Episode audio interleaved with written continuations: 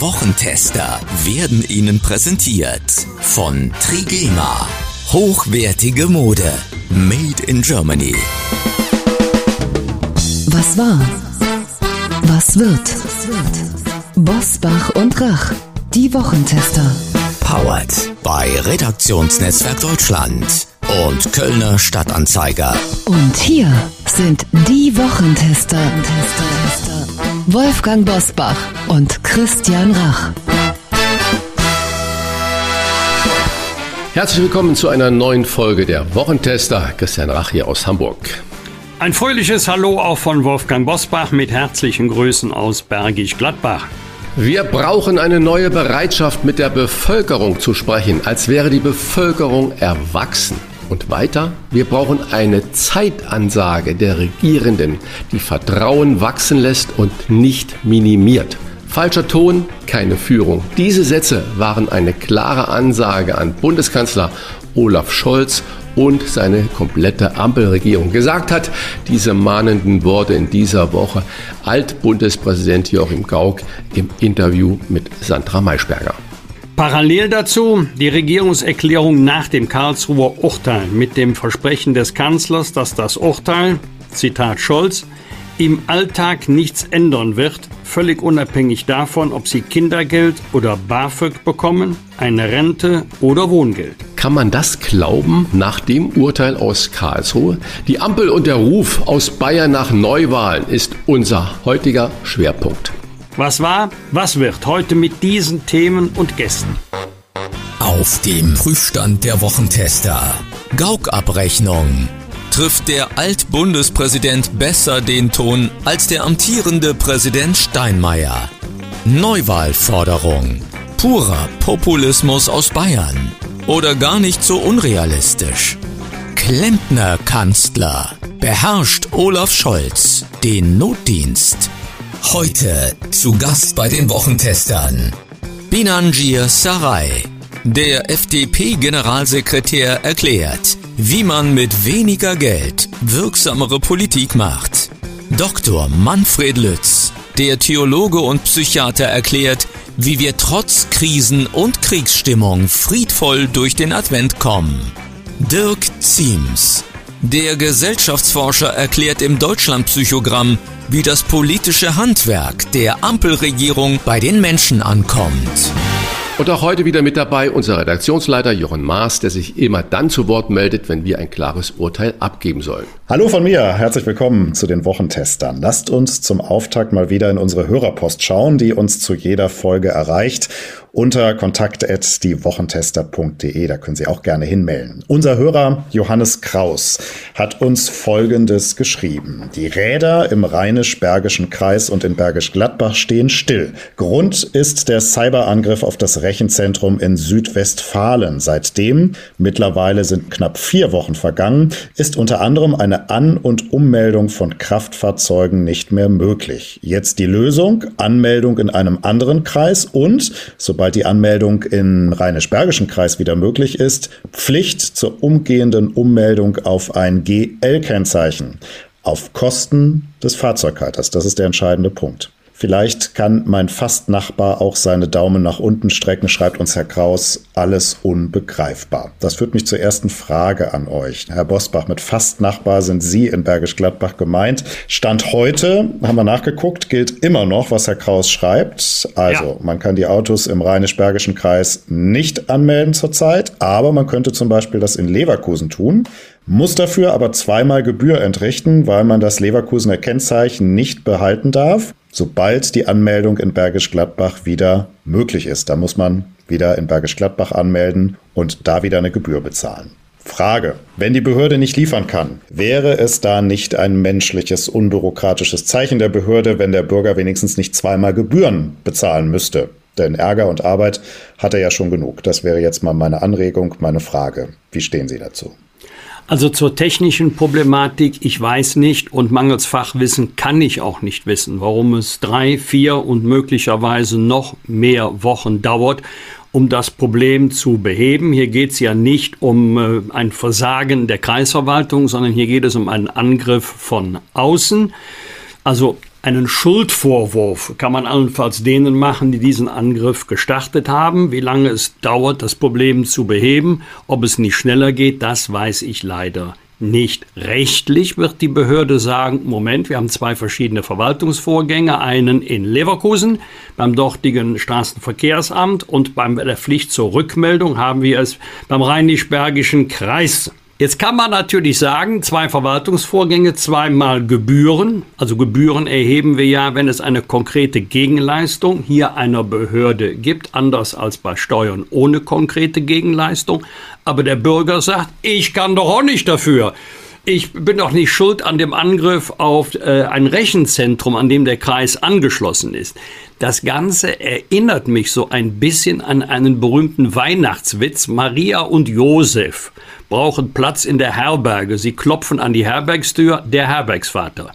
Öffnet, Josef, Herbergsvater, wir brauchen ein Quartier für eine Nacht. Der Herbergsvater, tut mir leid, alles ausgebucht. Josef, nun gucken Sie doch mal, guter Mann, meine Frau ist hochschwanger. Der Herbergsvater, kann ich doch nicht dafür. Josef, ja, ich doch auch nicht. So ist die Lage hier. Hier haben wir also zwei Beteiligten, denen man keinen Vorwurf machen kann, dem Bürger schon mal gar nichts. Rein rechtlich dürfte das nicht zu beanstanden sein. Aber politisch unter dem Gesichtspunkt Gerechtigkeit und Gerechtigkeitsempfinden kann ich verstehen, dass die Bürger sagen, wieso soll ich für im Kern eine Leistung zweimal bezahlen? Ich wollte ja gar kein Leverkusener Kennzeichen. Es ist ja schon für jeden Bergisch-Gladbacher psychologisch schwierig, statt mit GL mit LEV in der Gegend herumzufahren. Dann stelle sich einmal vor, wir hätten die Probleme in Köln und müssten in Düsseldorf anmelden oder umgekehrt, ja. Wir müssten ja mal Herrn Lutz dazu fragen, was das ja. für Auswirkungen hätte. Er müsste es noch Geld zurückgeben. Also, äh, ich kann verstehen, dass er sagte, äh, also kann doch nicht sein. Nur einmal zahle ich gerne, aber nicht zweimal. Vielleicht liegt die Wahrheit auch in der Mitte. Es wäre doch schön, wenn der Rheinisch-Bergische Kreis mal bürgernah für alle da sagen würden, wir haben vielleicht einen rechtlichen Anspruch, aber wir wollen den nicht geltend machen, weil wir den Bürger nicht doppelt belasten wollen. Wir einigen uns auf die Hälfte. Wenn es dabei bleibt, wie es jetzt ist, hat Herr Kraus recht, da geht man Daumen nach unten. Ich würde da gerne noch ein anderes Argument weil das klingt jetzt so ein bisschen flapsig alles. Ja, auch zu Recht, aber das ist genau das Gefühl, was man als Bürger ja häufig hat, dass die Verwaltung einen nicht mitnimmt. Ich erinnere mich, und Wolfgang, du vermutlich genauso, noch unglaublich gut an die Zeiten, als ich mit dem neuen äh, Fahrzeugbrief, dem des gebrauchten Autos, das auch schon fünf Vorbesitzer hatte, der Kfz-Stelle gegangen bin, mich in die Schlange äh, gestellt habe und meine Papiere, Ausweis und äh, Meldebestätigung hingelegt habe und das wurde eingetragen. Wenn die Behörde jetzt schon vier Wochen lahmgelegt ist, was machen die zuständigen Mitarbeiter? Dass das händische Ausfüllen, zum Beispiel auf einer Karteikarte, länger dauert, als das heute in, in Rechner einzutippen, völlig d'accord.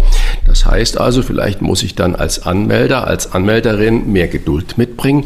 Aber was hindert denn die Kreisverwaltung daran zu sagen, okay, wir wurden da gehackt, wir wurden da lahmgelegt, liebe Leute, wir bieten euch an, wir verlängern sogar die Öffnungszeiten, kommt mit euren Papieren vollständig zu uns zum Counter, zum, zum Schalter und äh, wir machen das so, wie wir das früher gemacht haben. Und wir stellen uns jetzt so hin, als wäre die Digitalisierung in der Verwaltung schon äh, irgendwie 35 Jahre alt. Nee, so lang ist es ja noch gar nicht. Die Gesundheitsämter und viele andere Behörden haben immer noch, leiden immer noch unter fehlender Digitalisierung.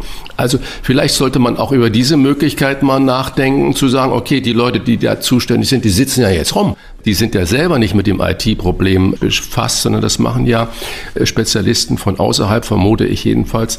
Und da könnte man doch recht bürgernah sagen, wir machen jetzt anstatt drei Schalter, zehn Schalter auf und liebe Leute, kommt mit euren, oder ihr Autohändler machen das ja heute meistens für ihre Kunden, kommt mit euren Papieren und wir pflegen das hinterher, wenn unsere Rechensysteme wieder laufen, ganz gepflegt äh, ein, so dass alles auf dem richtigen Stand ist. Das kann doch nicht so schwierig sein. Und das Bergische Land ist ja nun nicht so riesig, dass da am Tag 500.000 1000 Autoanmeldungen, Ummeldungen, Zumeldungen, Wegmeldungen passieren. Also da könnte man auf diesem Gebiet, ich verstehe die Position, die Wolfgang Bosbach gesagt hat, dass es rechtlich gesehen so ist, aber eine Behörde mit Emotionalität äh, habe ich noch nicht erlebt. Das ist ein gutes Stichwort. Eine Behörde mit Emotionalität. Wir halten fest, das Recht ist das eine, das Gerechtigkeitsempfinden der Menschen ist ein anderes. Und äh, da werden wir heute noch ein bisschen auch psychologisch etwas tiefer einsteigen. Ist vielleicht gerade in diesen Zeiten ganz wichtig, dass es da ein bisschen mehr Fingerspitzengefühl auch auf der Seite des Staates gibt. Denn da gibt es ja auch das eine oder andere, was nicht funktioniert. Ob das der ÖPNV in Köln ist, ob das Kindergartenplätze sind und vieles andere in diesem Land mehr. Wir bleiben beim Umgang der Politik mit den Menschen. Denn in dieser Woche hat sich Bundeskanzler Olaf Scholz in einer Regierungserklärung zum Karlsruher Haushaltsurteil geäußert. Mehr dazu in den Top-Themen der Woche. Wie war die Woche? Wolfgang Bosbach und Christian Rach sind die Wochentester. Altbundespräsident Joachim Gauck hat der amtierenden Ampelregierung in einem Interview bei Sandra Maischberger freundlich, aber bestimmt die Leviten gelesen. Seine Position, Kanzler und Minister treffen den Ton nicht und reden mit den Bürgern nicht wie mit Erwachsenen und er fordert eine Führung, die Vertrauen schafft und nicht minimiert. Christian hat Joachim Gauck recht und wäre er heute der bessere Bundespräsident? Ich fange mal mit einer äh, letzten Frage an. Wäre der bessere Bundespräsident? Ich glaube, wir sollten uns davor hüten, dieses Amt des Bundespräsidenten äh, zu beschädigen und immer die Handelnden äh, zu vergleichen. Steinmeier, Gauck, äh, Wulff, Köhler, Herzog, wie auch immer, wer war oder wer ist ein guter Bundespräsident, ist schwer zu machen. Ich finde, unsere Konstitution, die wir haben mit einem Präsidenten, der eigentlich eher repräsentative oder moralisch hinweisende Aufgaben zur Erfüllung hat, äh, eigentlich sehr gelungen. Und ähm, es steht mir nicht zu, den jetzigen Bundespräsident zu vergleichen und sagen, Mensch, der oder die wäre eigentlich doch viel besser. Also ich fand Joachim Gauck, um dann doch eine klare Aussage zu machen, immer einen hervorragenden Bundespräsidenten. Vielleicht hat es auch was damit zu tun, dass er parteilos war. Die zweite Frage oder die erste, die du gestellt hast, hat Joachim Gauck recht mit dem, was er gesagt hat? Ich sage ganz simpel ja. Aber dieses Jahr ist nicht so einfach. Wenn ich jetzt äh, Robert Habeck sehe, was war dieser unglaubliche Erfolg von Robert Habeck, dass er eigentlich in seinen Erklärungen, man hat gefühlt dieses Kleistsche Prinzip, die Verfertigung der Gedanken beim Reden. Wenn man ihn äh, reden hörte, ich spreche in der Vergangenheit, hatte man immer das Gefühl, er liest eben nicht vom Teleprompter ab, er liest nicht ein vorgefertigtes, von seinen Schreiberlingen äh, gefertigtes Manuskript ab, sondern er denkt darüber nach. Er ist mit den Gedanken drei Sekunden vor seiner Sprache und formuliert auch in Selbstzweifel. Ich glaube, dass das die Faszination von Robert Habeck ausgemacht hat oder auch ausmacht. Man sieht aber auch daran, wie schwer das ist, solche Dinge so zu formulieren, dass man sie nicht später sofort um die Ohren gehauen bekommt. Weil äh, wenn man versucht, äh, wie Altpräsident Gauck das ja fordert, den Ton richtig zu treffen und die Bürger als Erwachsenen zu haben, impliziert das natürlich auch, dass man seine eigenen Zweifel auch in das Statement einfließen lassen sollte. Weil viele Bürger ich auch, vermutlich Wolfgang, du auch, haben Zweifel. Und wir können Zweifel äußern, weil unsere Zweifel im Zweifel nichts bewirken und nicht irgendwelche Handlungen bestimmen müssen. Für einen Minister oder für einen Kanzler ist das natürlich schon von großer Bedeutung, wenn er persönlich Zweifel äußert. Auf der anderen Seite macht einen das, ob, egal ob Minister oder Ministerin, ob Ministerpräsident und so weiter oder Kanzler, viel näher und viel sympathischer, weil man das Gefühl hat, dieser Mensch, der denkt auch darüber nach und nicht nur technokratisch. Das heißt, diese Berührbarkeit der Politik, ich glaube, dass das ist, was Gauck gemeint hat. Und die fehlt. Die fehlt, wenn ich Olaf Scholz zwei Wochen nach Karlsruher Urteil hatte sich, glaube ich, das erste Mal geäußert und sagt, ja, es ist ja alles gar nicht so schlimm. Äh, was soll ich davon halten? Nimmt er das Urteil aus Karlsruhe nicht ernst oder sagt, naja, wir holen eine andere Schatulle und macht euch um BAföG-Rente und Kindersicherung keine Sorgen, das kommt sowieso alles, wie wir es geplant haben. Ja gut, dann hätten die Karlsruher Richter ja auch gar nicht entscheiden müssen. Und das macht das Ganze natürlich an irgendeiner Stelle unglaubwürdig. Und was Gauck fordert, ist absolut richtig. Das ist das, was ich zu Fernseh sagen.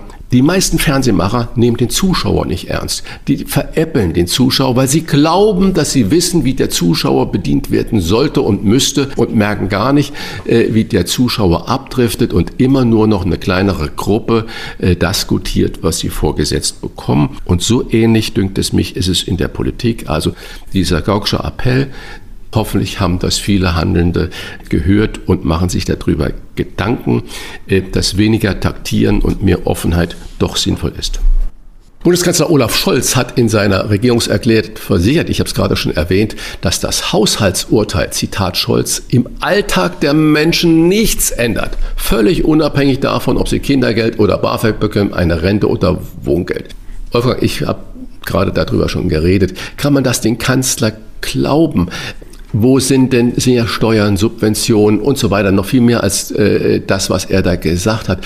Wie soll das gehen nach dem Urteil aus Karlsruhe? Was ist deine Meinung? Ja, die Bundesregierung wird sich ja jetzt alle Mühe geben, auf eine wirtschaftliche Notlage hinzuweisen, was einigermaßen originell ist, wenn das am Ende eines Jahres passiert. Also in Alltagssprache umgesetzt. Die Bundesregierung sagt, oh, wir stellen im Dezember fest, dass wir von Januar bis November eine ganz schwierige wirtschaftliche Lage hatten und suspendieren vor diesem Hintergrund die Regeln der Schuldenbremse in der Verfassung und das Ganze auch nochmal für 2024. Dadurch versucht sich die Bundesregierung finanziellen Spielraum zu schaffen, genauer gesagt, die Höhe der Kreditaufnahme auszuweiten. Bin mir allerdings nicht ganz sicher, ob sich tatsächlich nichts ändern wird, denn Einiges ist ja schon beschlossene Sache. Die Lkw-Maut wird äh, erhöht. Die CO2-Preise, CO2-Bepreisung wird deutlich steigen. Das wird durchschlagen auf das, was die Verbraucherinnen und Verbraucher am Ende für die Güter bezahlen müssen. Und das war ja schon vor dem Karlsruher Urteil der Fall. Die Bundesregierung hat zugegeben, sich beim Bürgergeld doch verrechnet zu haben. Das Ganze würde doch teurer, etwa zwei Milliarden pro Jahr. Jetzt sollen auch noch am 1. Januar äh, die Bezüge erhöht werden die Bezüge beim Bürgergeld und zwar um 12,2 Prozent. Da wird sich mancher Arbeitnehmer freuen, wenn er eine solche Erhöhung bekäme, die er aber nicht bekommen wird. Das heißt, aus den 26 Milliarden, die das Bürgergeld jetzt schon kostet, dürften noch viele Milliarden obendrauf kommen. Ob das alles gleichzeitig geschehen wird, also es ändert sich nichts und bei bestimmten Leistungen, siehe Kindergrundsicherung, werden wir noch mehr ausgeben vor dem Hintergrund des Karlsruher Urteils. Da habe ich meine Zweifel, ob er das Versprechen einhalten kann. Eine Debatte nach der Regierungserklärung gab es über die Äußerung von CDU-Chef Friedrich Merz. Der hat Olaf Scholz vorgeworfen, Zitat, sich wie ein Klempner der Macht zu benehmen. Christian, würdest du beim amtierenden Kanzler Scholz anrufen, äh, wenn du ein Leck hast, wenn du den Notdienst brauchst? Mit Sicherheit nicht. Und äh, du hast gerade schön das mit dem Bürgergeld äh, erwähnt. Ich würde äh, eher sagen, oder lieber Scholz, äh, Klempner Scholz, bleib doch weg. Vermutlich verdienst du genauso viel, wie wenn du kommst mit deiner Arbeit. Und für mich ändert sich gar nichts. Und äh, ich glaube, ich habe es in der letzten äh, Sendung schon mal gesagt, äh, diese Rechnung vom Bundesfinanzministerium, 4000 Euro brutto hast du, mit Wohngeld kommst du gut aus, vier Personenhaushalt, äh, dann sagt der Chef 5000 Euro. Von den 5000 Euro bleibt kein einziger Euro über. Kein einziger Euro über. Das muss man sich mal überlegen. Man muss in vermutlich 25 Prozent mehr Leistung bringen. Ich will die Leistung jetzt nicht mit der Arbeitszeit gleichsetzen. Und wenn ich dann umgekehrt herum demjenigen, der mir die Gehaltserhöhung anbietet, sage, Mensch, das Kinder, pass mal auf, wir machen folgenden Deal. Ich will nur 3000 Euro, du sparst äh, 1000 Euro und ich äh, kann 25 Prozent, wenn ich 40 Stunden arbeite, nur noch 30 Stunden arbeite, dann bleiben mir eigentlich nur, dann habe ich nur 21 Euro weniger brutto. Das heißt also, in dem Delta zwischen 3000 und 5000 Euro liegt ein Minus von 21 Euro. Das ist ein Witz. Und deswegen, wenn äh, Olaf Scholz, ich glaube, er ist ja Arbeitsrechtler und Sozialpolitiker, ich verstehe dieses Handeln nicht und ich bin so dafür, die Bedürftigen äh, zu unterstützen und so weiter. Aber das, was wir da machen, und du hast die Zahlen gerade erwähnt, Wolfgang, 26 Milliarden plus die Erhöhung. Und äh, wie, wie soll in einer Tarifverhandlung irgendein Arbeitgeber jetzt zum Beispiel bei der Deutschen Bahn sich weigern, die Forderungen einer Gewerkschaft zu erfüllen, wenn der Staat von sich aus solche Erhöhungen macht. Nee, äh, ein Klempner, der mir diese Dinge so zurufen würde, den würde ich gar nicht anrufen. Ich habe einen wunderbaren Klempner und den würde ich anrufen und der Scholz könnte in Berlin rumklempnern. Wolfgang Bayerns Ministerpräsident hat wegen der überschaubaren Regierungsleistung sogar Neuwahlen gefordert. Bum, bum, bum. Und wann hat sogar, er hat ein konkretes äh, Datum genannt, damit es vom Aufwand her nicht so viel wird, parallel zur Europawahl, die am äh, neuen Jahr 24, also am 9. Juni stattfindet. Ist das realistisch, Neuwahlen? Du jetzt noch als Unionsmitglied, hätte die Union Interesse daran, jetzt Neuwahlen zu haben oder würde sie in dasselbe Loch und Dilemma fallen wie die jetzige Ampelregierung? Also Stand heute hätte die Union mit ziemlicher Wahrscheinlichkeit einen Vorteil. Das heißt, sie würde mehr Stimmen erhalten als bei der letzten regulären Bundestagswahl vor gut zwei Jahren. Ich fürchte allerdings, äh, dass die AfD auch zulegen würde, also dass das die beiden Parteien wären, die einen Vorteil davon hätten. Anders bei den Ampelparteien, die liegen alle drei, und zwar satt unter ihren Wahlergebnissen der letzten regulären Bundestagswahl vor gut zwei Jahren. Deshalb gehe ich davon aus, dass es keine Neuwahlen geben wird. Welches Interesse sollten die Ampelparteien daran haben, jetzt Neuwahlen auszurufen? Wir erinnern uns an die letzten Neuwahlen des Jahres 2005. Übrigens, damals waren auch die Grünen an der Regierung beteiligt.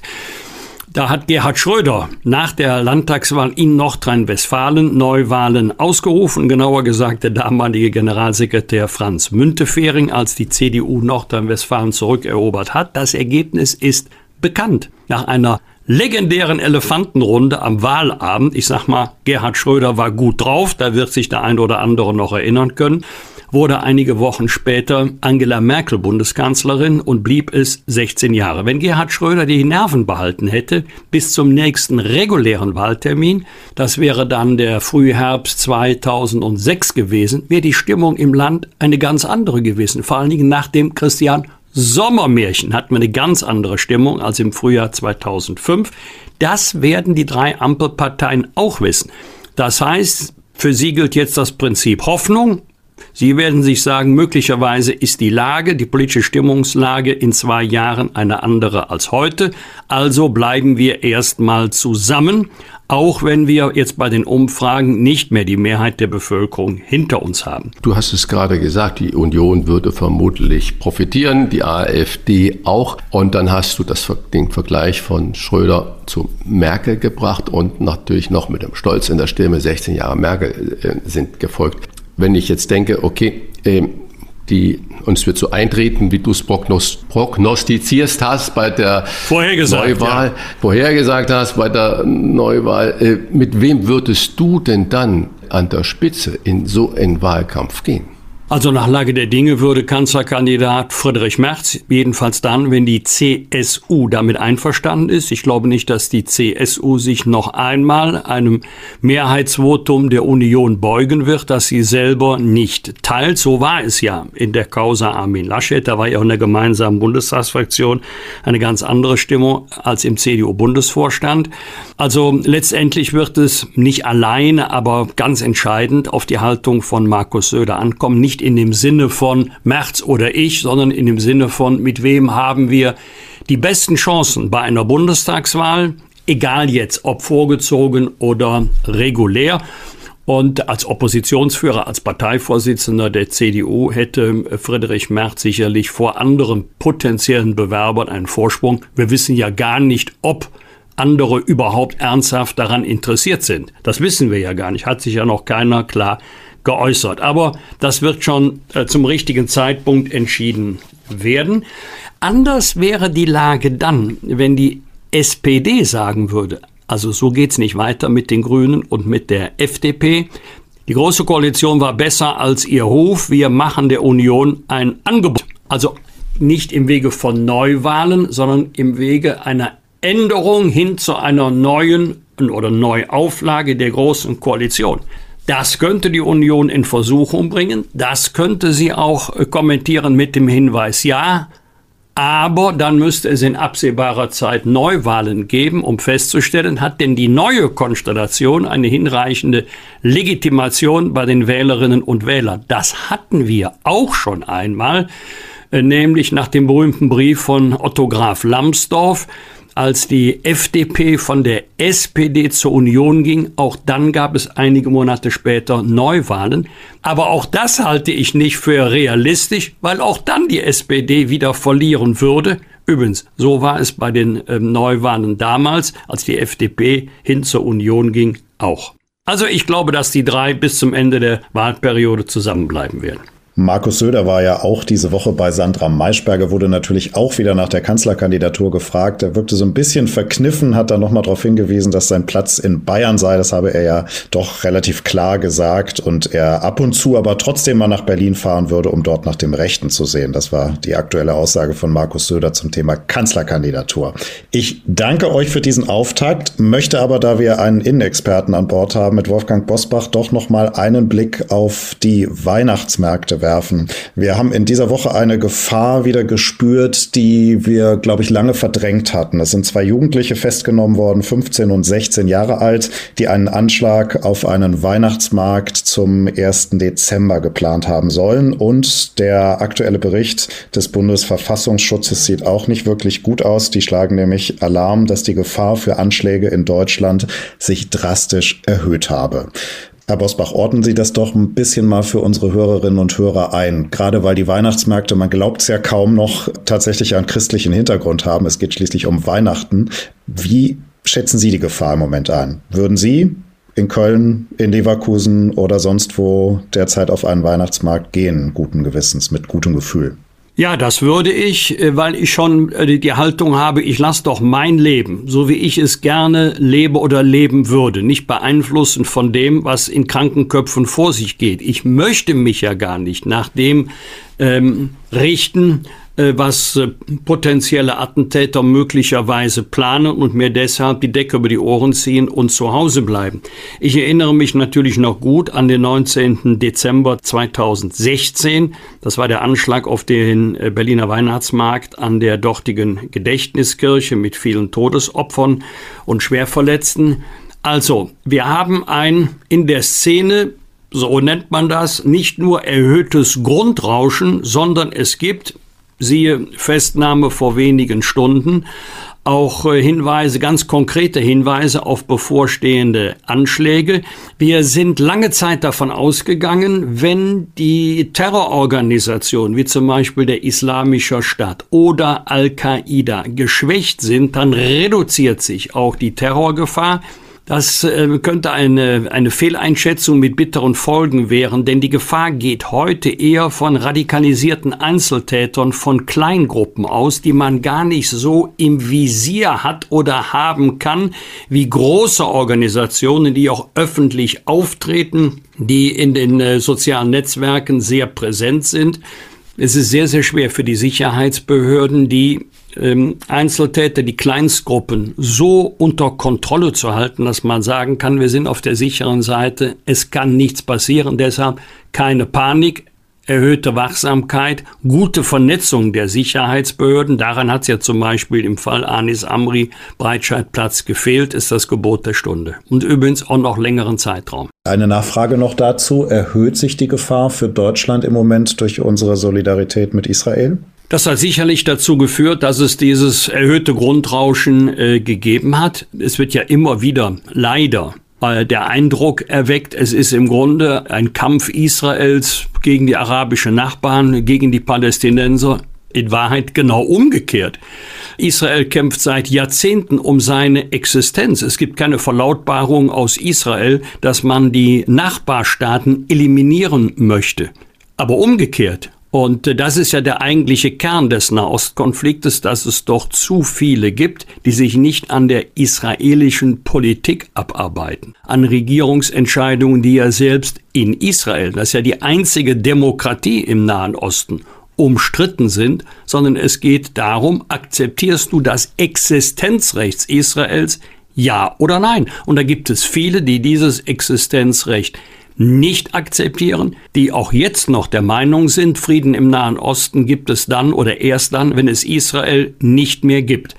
Und da Deutschland, auch wenn man sich wieder einmal vor ein paar Stunden für mich unverständlich bei den Vereinten Nationen bei einer Israel-Resolution enthalten hat, da Deutschland jedenfalls rhetorisch, verbal immer an der Seite Israels steht und für das Existenzrecht kämpft, empfinden das offensichtlich viele im islamistischen, im radikalen Milieu als Herausforderung. Vielen Dank für diese ausführliche Einordnung zum Start ins erste Adventswochenende. Wir gehen zurück zur Haushaltslage und zur Ampelregierung mit dem FDP-Generalsekretär. Wolfgang Bosbach und Christian Rach sind die Wochentester. Tester, Tester. Werbung. Lassen Sie uns über Trigema sprechen, Deutschlands größter Hersteller von Sport- und Freizeitbekleidung. Trigema zeichnet sich nicht nur durch hochwertige Textilien aus, sondern auch durch eine starke Unternehmensphilosophie. Sie sichern Arbeitsplätze und stärken den Wirtschaftsstandort Deutschland. Wer die Wochentester kennt, der weiß, wie sehr uns Fairness und Nachhaltigkeit am Herzen liegen. Auch unser regelmäßiger Gastmoderator Hans-Ulrich Jörges ist überzeugt und wird Ihnen Trigema heute vorstellen. Richtig? Da liegst du absolut richtig, lieber Wolfgang. In einer Zeit, in der Normen und Werte oft vernachlässigt werden, beeindruckt Trigema mit seiner konsequenten Haltung. Seit 1969 hat es weder Kurzarbeit noch betriebsbedingte Entlassungen gegeben. Das ist eine Verpflichtung gegenüber den Mitarbeitern und ein starkes Statement für soziale Verantwortung. Die Qualität der Kleidungsstücke spricht für sich. Top-Qualität zum fairen Preis. Das werden auch Sie, liebe Zuhörer, schätzen. Sie haben sicherlich schon bemerkt, dass die kalte Jahreszeit vor der Tür steht. Ich finde ja, wir sind schon mittendrin. Deshalb möchten wir Ihnen die neue Herbst-Winter-Kollektion von Trigema wärmstens empfehlen. Wir haben schon verschiedene Kleidungsstücke selbst getestet und sind weiterhin überzeugt. Hohe Qualität zu fairen Preisen und mit Ihrem Kauf unterstützen Sie den Wirtschaftsstandort Deutschland und die nachhaltige Produktion zu fairen Löhnen. Und jetzt haben auch Sie die Möglichkeit, Trigema zum Vorzugspreis zu testen mit dem Rabattcode Wochentester10. Sparen Sie 10% auf Ihren gesamten Warenkorb und als besonderes Extra erhalten Sie kostenlosen Versand innerhalb Deutschlands. Besuchen Sie den Online-Shop unter trigema.de slash Wochentester. Mit Blick auf Weihnachten ist das auch eine tolle Gelegenheit, den Liebsten eine Freude zu machen. Oder was denkst du, Wolfgang? Das war auch mein erster Gedanke. Freude schenken und soziale Verantwortung fördern. Das ist klasse. Alle Informationen zum exklusiven Wochentester-Rabatt finden Sie selbstverständlich auch in unseren Show Notes. Klartext, Klartext. Wolfgang Bosbach und Christian Rach sind die Wochentester. Tester, Tester. Die Ampel ist erloschen, kommentierte in dieser Woche die FAZ. Scholz verweigert jede Selbstkritik, titelt die Welt. Und sogar der Spiegel schrieb einen Leitartikel zum Ruf aus Bayern nach Neuwahlen, warum Markus Söder recht haben könnte. Wie lange hält die Ampel noch? Wie sehr fürchtet die FDP Neuwahlen? Und wie macht man mit weniger Geld wirksamere Politik? Das fragen wir den FDP-Generalsekretär Bijan Sir Sarai. Herzlich willkommen. Hallo, guten Tag. Lieber Herr Gisaray, die Ampel ist erloschen, kommentiert die Presse. Wie hell scheint das Licht in der Regierung wirklich noch? Was sagen Sie? Eine Regierung muss ja äh, in der Lage sein, die zentralen Herausforderungen des Landes zu lösen. Und äh, äh, wie Sie ja wissen, gab es ja vor zwei Wochen ein Urteil des Bundesverfassungsgerichts, damit verbunden ist natürlich eine intensive haushaltspolitische und finanzpolitische Diskussion. Aber das ist ja mehr als nur diese Diskussion, sondern es ist tatsächlich eine enorme Herausforderung für die äh, Koalition, für die politische Arbeit der Koalition. Aber ich würde grundsätzlich sagen, solange eine Koalition in der Lage ist, die zentralen Herausforderungen eines Landes zu lösen, dann ist es auch eine gut funktionierende Koalition. Und das ist der Fall. Viele Beobachter gewinnen aber in diesen Tagen den Eindruck, die FDP stehe schon mit einem Bein auf der Seite der Opposition. Wie leidenschaftlich sind Sie noch Teil der Ampelregierung oder ist das mehr Pflichterfüllung? Sie meinen vermutlich jetzt die, äh, die Union, also CDU und CSU als äh, Nein, ich meine die FDP, die ja auch manchmal Opposition in der Regierung ist. Nein, wir sind, wir sind keine Opposition äh, in der Regierung. Ähm, Opposition in der Regierung, das würde auch nicht funktionieren. Ähm, allerdings ist es ja auch kein Geheimnis, dass bei zentralen Fragen oft auch unterschiedliche Positionen existieren. Allein die äh, aktuellste Debatte, die haushaltspolitische Debatte, äh, da sehen Sie ja schon, wie äh, unterschiedlich die Standpunkte sind. Ähm, wir wollen beispielsweise ganz klar die Schuldenbremse einhalten. Wir wollen eine solide Finanzpolitik und wir wollen keine Steuererhöhungen. Ähm, nochmal, das passt ja auch zu der ersten Frage, die hier gestellt wurde. Am Ende des Tages muss man in der Lage sein, gemeinsame gute Lösungen für das Land zu erzielen. Aber Herr Giasaray, äh, mehr als 500 Ihrer eigenen Parteimitglieder fordern den Ausstieg aus der Ampel, äh, weshalb sich die FDP-Spitze ja nun mit einer Mitgliederbefragung äh, stellen muss, wenn die Liste geprüft wurde und für korrekt, äh, wenn sie korrekt ist. Das bedeutet, rund 75.000 FDP-Mitglieder stimmen über den Verbleib in der Ampel ab. Jetzt haben Sie hier die Plattform, wir schneiden ja nie was in unseren Gesprächen mit unseren Gästen zusammen. Jetzt haben Sie hier die Plattform. Nennen Sie bitte mal drei Gründe, warum die FDP in der Ampel bleiben soll und warum Ihre Parteimitglieder das genau so sehen sollen. Also es geht ja, es geht ja darum, Verantwortung für das Land zu übernehmen in einer schwierigen Situation. Also eine ähnliche Frage würde man beispielsweise CDU oder CSU nie stellen. Ähm, Politik gestalten bedeutet nun mal äh, regieren. Ähm, in der Opposition oder von der Opposition aus kann man Politik nicht so gut gestalten, als wenn man Teil äh, äh, äh quasi einer Verantwortungsgemeinschaft ist oder Teil einer Koalition ist. Ähm, ich, ich will nochmal Ihren Punkt aufgreifen. Sie haben ja selbst gesagt, 500, 500 Mitglieder von 75.000. Also wir sind ja, eine, wie Sie sehen, gemäß Satzung eine echte Mitmachpartei. Bei uns können 500 Mitglieder, das gibt es bei keiner einzigen Partei ähm, in Deutschland, bei uns können Mitglied, 500 Mitglieder, 500 Unterschriften ähm, eine äh, Mitgliederbefragung ähm, ins Leben bringen. Und äh, ja, und als Generalsekretär werde ich dafür auch sorgen, dass äh, die Rechte der Mitglieder eingehalten werden. Das wird satzungsgemäß äh, laufen. Und äh, dann wird man sehen, äh, was da für ein Ergebnis zustande kommt. Aber das sind basisdemokratische Elemente, die dazugehören. Ja, aber Sie müssen sich doch als Handelnder und als Verantwortlicher dann hier Generalsekretär doch Gedanken machen. Erstens, also Sie glauben natürlich nicht daran, dass die Mehrheit der Mitglieder diesem Votum der fünf oder diesem Wunsch der 500 entspricht. Aber haben Sie nicht einen Plan B? Was passiert denn dann, wenn doch die Mehrheit sagt, jo, raus aus der Ampel? Oder entscheiden Sie dann das, wenn die zum allen großen Entsetzen die Mitglieder das anders sehen, als Sie das sehen? Also ich will das ja gerade, weil ja meine Rolle, Generalsekretär ist ja gerade meine Rolle und äh, ich bin ja der Generalsekretär aller Mitglieder in der FDP. Deswegen äh, will ich da gar keine Bewertung an der Stelle vornehmen.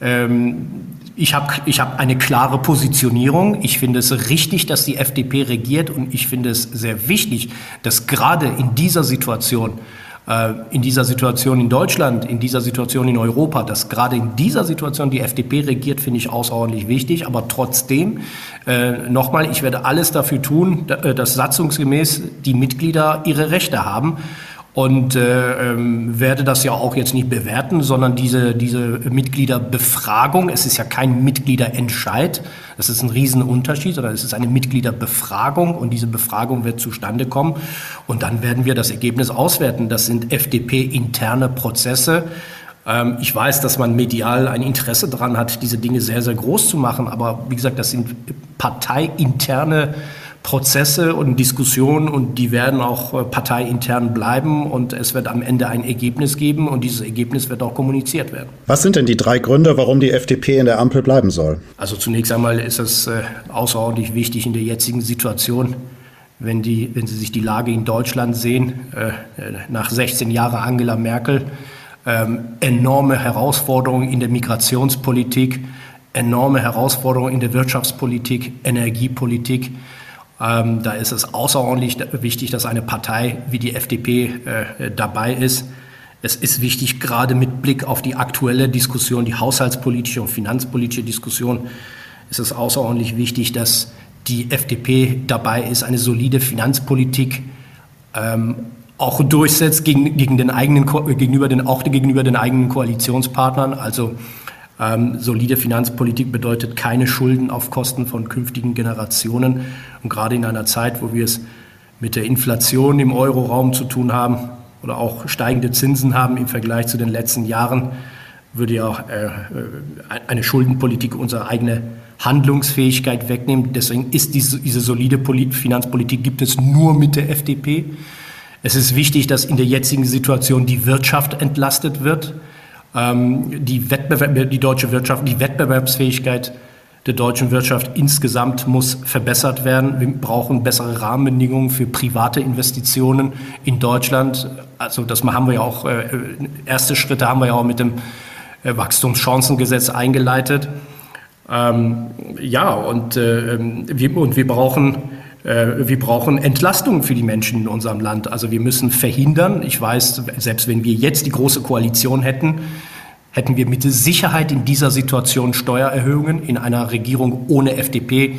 Äh, beispielsweise, wenn auch Rot-Grün alleine äh, regieren würde, hätten wir Steuererhöhungen. Also es ist, wir sind ein Hochsteuerland. Die Menschen in Deutschland sind jetzt schon enorm belastet. Deswegen geht es, gilt es wirklich jetzt darum, die Menschen, äh, also Steuererhöhungen zu vermeiden und sogar die Menschen zu entlasten. Das findet übrigens auch sehr konkret statt, trotz der schwierigen Situation. Kinderfreibetrag äh, äh, wird erhöht und äh, Steuergrundbetrag wird erhöht. Also hier finden ja Entlastungen gerade statt. Ihr Parteichef Christian Lindner hat angekündigt, mit weniger Geld wirksamere Politik machen zu wollen. Was bedeutet das konkret? Ja, das, das, äh, das ist völlig richtig, was er sagt. Ähm, das ist ähm, etwas, was wir seit vielen Jahren ja ähm, äh, in Deutschland beobachten. Der Staat muss mit dem Geld, was der Staat hat, zur Verfügung hat, auch zurechtkommen ähm, und verantwortungsvoll mit diesem Geld umgehen. Übrigens, es ist auch nicht das Geld des Staates, sondern das ist äh, äh, das Geld der Steuerzahlerinnen und Steuerzahler. Der Staat hat äh, keine, ähm, der Staat hat keine ähm, Einnahmeprobleme, sondern die Ausgaben sind das Problem des Staates äh, in äh, Deutschland. Und äh, dementsprechend geht es auch darum, gerade auch übrigens als Schlussfolgerung nach dem Urteil des Bundesverfassungsgerichts, jetzt ähm, den Staat finanzpolitisch effizienter äh, aufzustellen. Das heißt, die Ziele, die Projekte, ähm, die, die Maßnahmen, die man gemeinsam vereinbart hat, ob im Koalitionsvertrag, aber auch in den letzten Monaten, umzusetzen, ähm, wie ich von, schon vorhin sagte, die Wirtschaft wettbewerbsfähig zu machen, aber das Ganze trotzdem so, dass mit den Mitteln, die bestehen, auch äh, äh, zurechtzukommen. Und äh, das ist ein äh, wichtiger Punkt. Und gerade der Punkt mit äh, Wirtschaft ist besonders wichtig, denn äh, über viele Jahre ist in der deutschen Politik vergessen worden, dass erst erwirtschaftet werden muss, bevor überhaupt verteilt werden kann. Und das ist aus meiner Sicht ein sehr wichtiger Ansatz verteilen und nicht verteilen und äh, von einem Topf in den anderen Topf schieben. Das hat ja das Bundesverfassungsgericht gesagt. Das geht nicht. Zwei äh, Fragen dazu. Olaf Scholz sagt, äh, durch dieses Urteil, das Haushaltsurteil vom Bundesverfassungsgericht wird sich nichts ändern. Dann ist die Frage, wird sich wirklich nichts ändern? Sie haben gerade gesagt, dass wir nur das verteilen können, was wir auch einnehmen. Zweite Frage, was mich äh, so ein bisschen äh, stutzig macht. Wir haben äh, bei der deutschen Einheit den Solidaritätszuschlag eingeführt. Ich glaube, für 90 Prozent der Bevölkerung ist er jetzt nicht mehr aktuell, aber 10 Prozent zahlen ihn noch. Warum kommt die FDP nicht auf den Gedanken, diese 10 Prozent auch zu streichen, in der Ampel zum Beispiel gemeinschaftlich mit den Grünen und der SPD und zu sagen, wenn das Verfassungsgericht ja richtigerweise sagt, das ist nicht legal oder nicht ganz richtig, was ihr da macht, das Geld hin und her schieben. Warum kommt man nicht auf die Diskussion, zumindest mal so sagt, wir machen einen Solidaritätszuschlag Umwelt, Genauso wie wir damals äh, bei der Wiedervereinigung diesen Soli-Zuschlag gemacht haben, wie er ja umgangssprachlich heißt, um den Aufbau der DDR zu finanzieren und der, vor allen Dingen das Integrieren der äh, neuen Bundesländer in die Bundesrepublik Deutschland zu gewährleisten. Warum kommt man darauf nicht hin? Weil die Umweltprobleme werden und wurden von uns allen verursacht. Und man sagt ja, die Reichen schaffen viel mehr Umweltprobleme über ihr Fliegen als die, die weniger haben. Und da wäre doch ein Soli-Zuschlag eigentlich eine gerechte Sache, um das Ganze auch dann auf sichere Füße zu stellen. Ja, zunächst einmal Ihre äh, erste Frage, äh, weil Sie ja meinten, äh, es würde sich nichts ändern nach dem Urteil. Ähm, Nein, ich sagte das nicht, sondern Scholz sagt das. Ja, oder oder, oder sagt das. Scholz ja. sagte, es würde sich nichts ändern. Das, das äh, sehe ich anders. Ähm, also ähm, das ist ja schon ein, ähm, ein Grundsatzurteil. Ich will jetzt nicht den Begriff historisch inflationär benutzen, aber wenn man will, ist das ja auch ein ähm, historisches Urteil. Äh, denn ähm, dieses Urteil wird ja Folgen haben, nicht nur für die Finanzpolitik äh, dieser Bundesregierung, sondern äh, für künftige Bundesregierungen. Dieses Urteil wird Folgen haben für die Haushalte der Länder und wenn Sie wollen, sogar indirekt Folgen haben äh, auf die Kommunen. Und äh, noch sind immer noch nicht, also noch ist, sind die Details nicht komplett ausgewertet worden. Und ähm, dieses Urteil sagt ja uns sehr klar, ähm, dass, wie wichtig die Schuldenbremse ist und vor allem die Einhaltung der Schuldenbremse ist. Also ich sehe, ich, genauso wie Sie, ich kriege ja auch mit, dass der ein oder andere diesen Punkt die Tage anders kommentiert. Aber dieses Urteil sagt uns nicht, wir sollen jetzt die Schuldenbremse aufweichen, sondern dieses Urteil äh, sagt uns ganz klar, man muss das Urteil als Anlass nehmen, um die Schuldenbremse zu stärken. Also ähm, ganz klar auf äh, äh, äh solide Finanzpolitik zu setzen und vor allem auf Transparenz.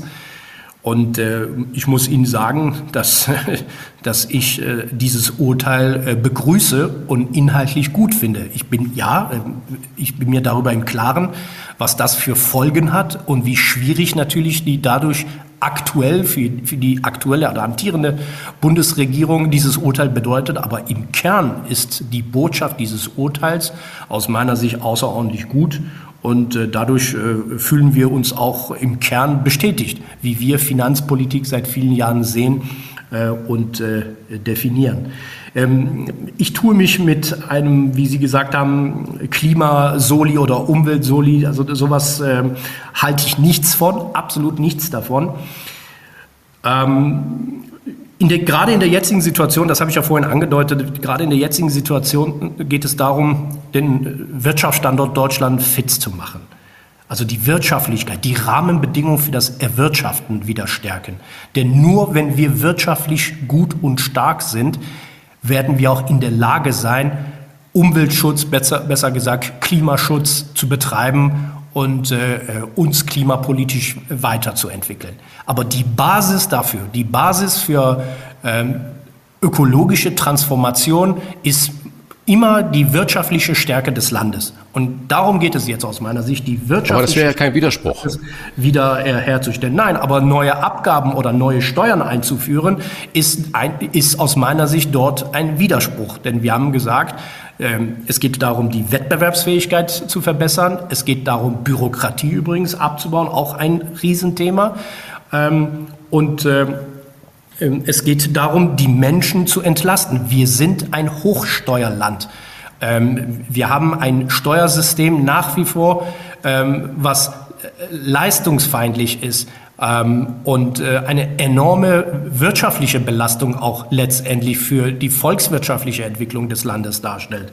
Von daher, ähm, in so einer Situation wäre das also das Dümmste, was man machen kann, zu sagen, okay, jetzt haben wir eine kreative Idee und führen noch eine, äh, äh was weiß ich, irgendwelche Umweltabgaben oder äh, äh, Klimaabgaben zusätzlich noch ein. Also das würde mich äh, nicht überzeugen. Und ich darf auch nochmal an dieser Stelle anmerken, also Klimaschutz ist heute in der Politik außerordentlich wichtig. Das ist auch gut so, ist auch eine zentrale Menschheitsaufgabe. Aber ähm, ich warne uns davor zu glauben, dass wir das Klima alleine in Deutschland retten können. Klimaschutz ist eine globale Herausforderung, ist eine, bedeutet internationale Kooperation und Zusammenarbeit. Und äh, auch das dürfen wir nicht vergessen. Ähm, und wenn es darum geht, äh, ähm, also wir, wir können nicht einfach ideologisch und blind sagen, das sind jetzt klimapolitische Maßnahmen, die bringen wir nach vorne und nehmen im Kauf, dass unsere wirtschaftliche oder industriepolitische Stärke verloren geht. Das wäre aus meiner Sicht der komplett falsche Ansatz. Übrigens, Rest der Welt wird uns da auch nicht folgen. Olaf Scholz hat in seinem Beitrag bei seiner Regierungserklärung beispielhaft beim Thema Es ändert sich für den Alltag der Menschen nichts, das Kindergeld, BAföG, Rente, Wohngeld genannt. Es gibt ja noch Steuern und Subventionen. Äh, wie sehr kann man dem Versprechen des Kanzlers glauben? Alleine beim Bürgergeld sollen ja ab 1. Januar 2024 12 äh, Prozent dazukommen. Das ist wieder ein Milliardenbetrag. Ich habe ja ähm, vorhin gesagt, ähm, dass das jetzt eine sehr komplexe haushaltspolitische Diskussion äh, ist.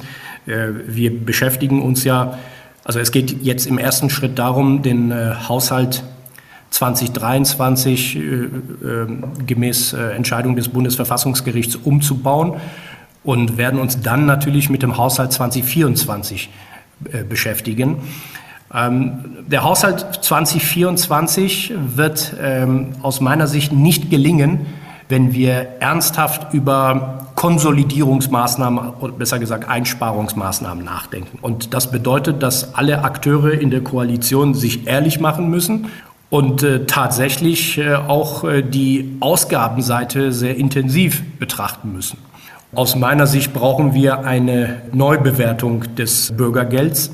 Das ist dringend notwendig. Wie Sie auch wissen, wird ja ab dem 01.01. 2024, also ab dem 01.01. des kommenden Jahres, auch eine Steigerung der äh, Grundsicherung geben. Aus meiner Sicht ist diese Höhe oder die Höhe, die dort vorgesehen ist, die übrigens auch an die Entwicklung der Inflation gekoppelt ist, ähm, zu hinterfragen.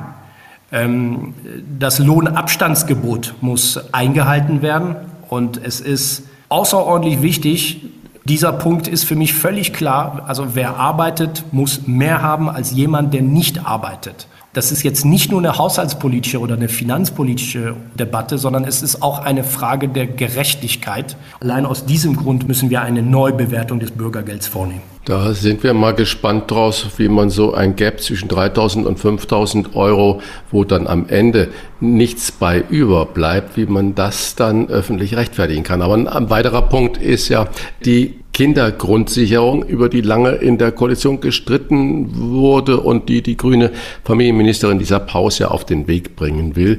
Und von allem, was man hört, ist es ja ein unglaubliches äh, Bürokratiemonster, was da auf die Leute, die dann das wirklich haben wollen und äh, profitieren sollen, dann auf die zukommt. Unabhängig davon, dass natürlich da wiederum extrem viel Geld auch gebraucht wird. Kommt die Kindergrundsicherung auch nach diesem Haushaltsurteil noch genau so, wie sie dann jetzt vereinbart war?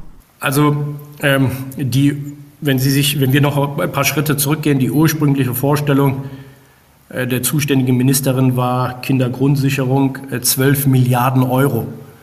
Und es waren wir, die deutlich gemacht haben, wir haben ja deutlich gemacht, ähm, dass das aus unserer Sicht überzogen wäre. Denn da hilft übrigens auch, sich einfach mal den Koalitionsvertrag anzuschauen. Die Idee dahinter war, die unterschiedlichen Angebote die äh, beispielsweise für Kinder, für Familien äh, existieren, die zusammenzufassen.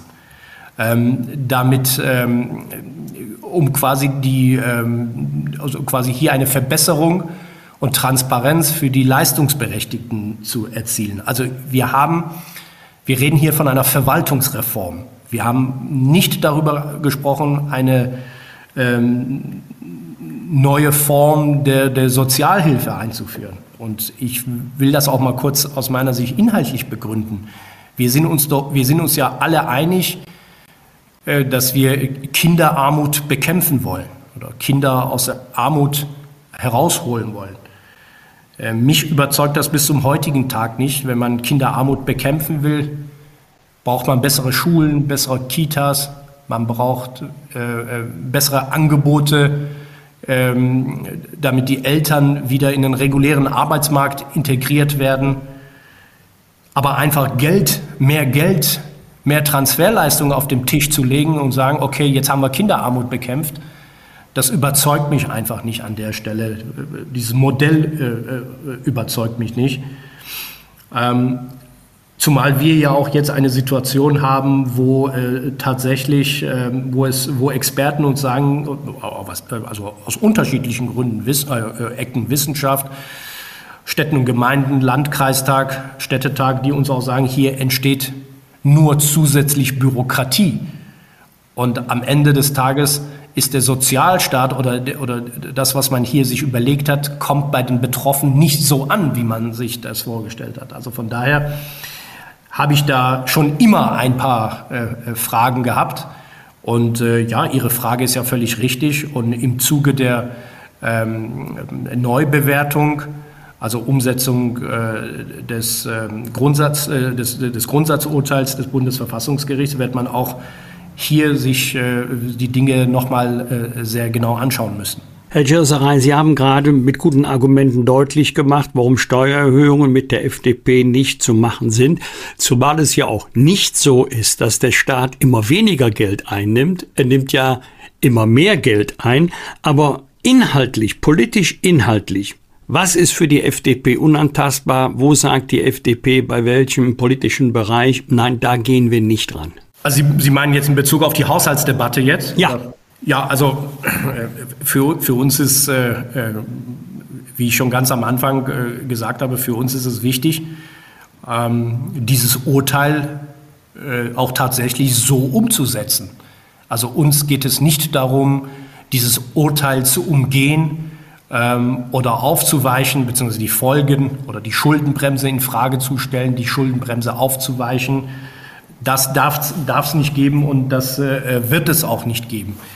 Ähm, für uns ist völlig klar, dass äh, die jetzige Situation, diese Neubewertung äh, des Haushaltes 2023, aber auch 2024 tatsächlich auch als Chance verstanden werden muss, genauso wie wir hier heute diskutiert haben, noch einmal sehr genau die Ausgabenseite anzuschauen und die Frage der Effizienz und Notwendigkeit äh, von bestimmten Maßnahmen in Frage stellen. Das ist eine große Chance und und deswegen die Schuldenbremse in Frage zu stellen, ähm, da würde ich dringend von abraten. Und äh, das andere Thema haben wir ja auch vorhin besprochen, Steuererhöhungen. Also wie gesagt, nicht nur die Implikationen des Urteils, sondern auch vor dem Hintergrund der wirtschaftlichen Entwicklung in unserem Land. Ähm, wer jetzt auf die Idee kommt oder käme, äh, Steuern zu erhöhen, zu erhöhen oder Belastungen zu erhöhen, ähm, der zieht aus meiner Sicht die völlig falschen Lehren aus der Situation heraus. Und äh, ähm, ich benutze zwar den Begriff rote Linien nicht gerne, aber das, ist, das sind schon äh, äh, äh Punkte, die aus meiner Sicht sehr wichtig sind. Und natürlich haben wir jetzt viel über Wirtschaft und Finanzen geredet. Daneben gibt es natürlich auch noch andere zentrale Themen. Nehmen Sie das Megathema Migration. Auch da ist für uns völlig klar, dass wir ähm, Migration begrenzen wollen, ganz klar begrenzen wollen. Die jetzige Migrationspolitik überfordert unser Land überfordert äh, die Kommunen und auch da wollen wir sehr konkrete Ergebnisse äh, äh, sehen und äh, die muss diese Koalition auch liefern und wird auch liefern. Ich muss aber noch mal kurz auf die Schuldenbremse eingehen. Oppositionsführer Friedrich Merz bezeichnet zwar den Kanzler dann als Klempner der Regierungskoalition und der Regierungsarbeit und sagt, die Schuldenbremse, die steht. Aber es gibt ja auch inzwischen ähm, CDU-geführte Ministerpräsidenten, die sagen, ja, wir müssen darüber sprechen, äh, dieses Instrument doch äh, moderner zu gestalten. Wenn jetzt nun auch der Bundeskanzler in der Regierung, in der Ampelregierung anfängt, darüber nachzudenken und das vielleicht verändern zu wollen, äh, wie standhaft die FDP denn sein? Lassen Sie das zu, dass man da überhaupt drüber spricht oder sagen Sie kategorisch nein? Ja, Ihre Frage ist völlig richtig, denn ähm, und das ist ja das ist ja die zentrale, aus unserer Sicht die zentrale Herausforderung bei dieser Debatte. Wir sind als FDP mit unserer Position alleine. Äh, denn SPD und Grüne äh, stellen die Schuldenfrage, die Schuldenbremse in Frage. Und wie Sie auch äh, gesagt haben, die CDU auch. Ähm, also die CDU-Ministerpräsidenten aus Sachsen, Sachsen-Anhalt und der äh, regierende Bürgermeister von Berlin, die stellen ja ganz klar die Schuldenbremse in Frage. Und auch wenn äh, äh der Parteivorsitzende der, ähm, äh, der, der, CDU, der Unionsfraktion ganz klar sagt, äh, das wird alles im, das wird im Bundestag entschieden und nicht im Rathaus von Berlin. Er versucht ja trotzdem eine äh, Debatte wegzuwischen, die nun mal auch innerhalb seiner Partei äh, existiert. Also von daher die einzige Partei, die sehr klar und sehr deutlich zu der Schuldenbremse steht, äh, ist die FDP. Und äh, weil Sie meinten, moderner zu gestalten. Also ich glaube nicht, dass es darum geht, die Schuldenbremse moderner äh, zu gestalten, sondern es geht immer um die Frage, ähm, es, es, geht um die Frage des Respekts auch gegenüber äh, äh, dem Steuerzahler. Der Staat muss mit den Mitteln, die der Staat hat, zurechtkommen. Und das ist der entscheidende Punkt. Und äh, also die, die Idee de, der Schuldenbremse äh, aus meiner Sicht nach wie vor modern. Gäbe es die Schuldenbremse nicht, müsste man sie jetzt erfinden. Und es ist an der Stelle wahnsinnig wichtig, dass Instrumente dieser Art existieren, um auch die Lust des Staates an Ausgaben zu äh, disziplinieren. Ein zentrales gemeinsames Projekt der Ampelregierung war die Transformation der Wirtschaft unter dem Stichwort Dekarbonisierung. Jetzt fehlen die 60 Milliarden Euro für Klimaschutz und Digitalisierung. Auch und aus den Reihen der Wirtschaft wird ja äh, davor gewarnt, hier Abstriche zu machen. Was sagen Sie denen, die behaupten, wenn hier äh, gekürzt wird, dann wird, steht die Zukunft der deutschen Wirtschaft auf dem Spiel? Hier wird nicht gekürzt. Äh, es wäre ein großer Fehler übrigens auch hier äh, zu kürzen, denn äh, hier handelt es sich ähm, um Investitionen, die wir brauchen, um Investitionen in die Zukunft unseres Landes. Ähm, wir müssen im Bereich der Digitalisierung ähm, noch weiter aufholen. Ähm, einfach als Vergleich unter anderem G7-Staaten oder auch im Vergleich mit anderen europäischen Staaten. Ähm, hier sind in den letzten Jahrzehnten Entwicklungen verpasst und verschlafen worden. Deswegen im Bereich der Digitalisierung äh, äh müssen wir ganz klar noch äh, investieren. Ähm, die Digitalisierung vor allem der Verwaltung auf Bundesebene, äh, Länderverwaltung, aber auch auf kommunaler Ebene.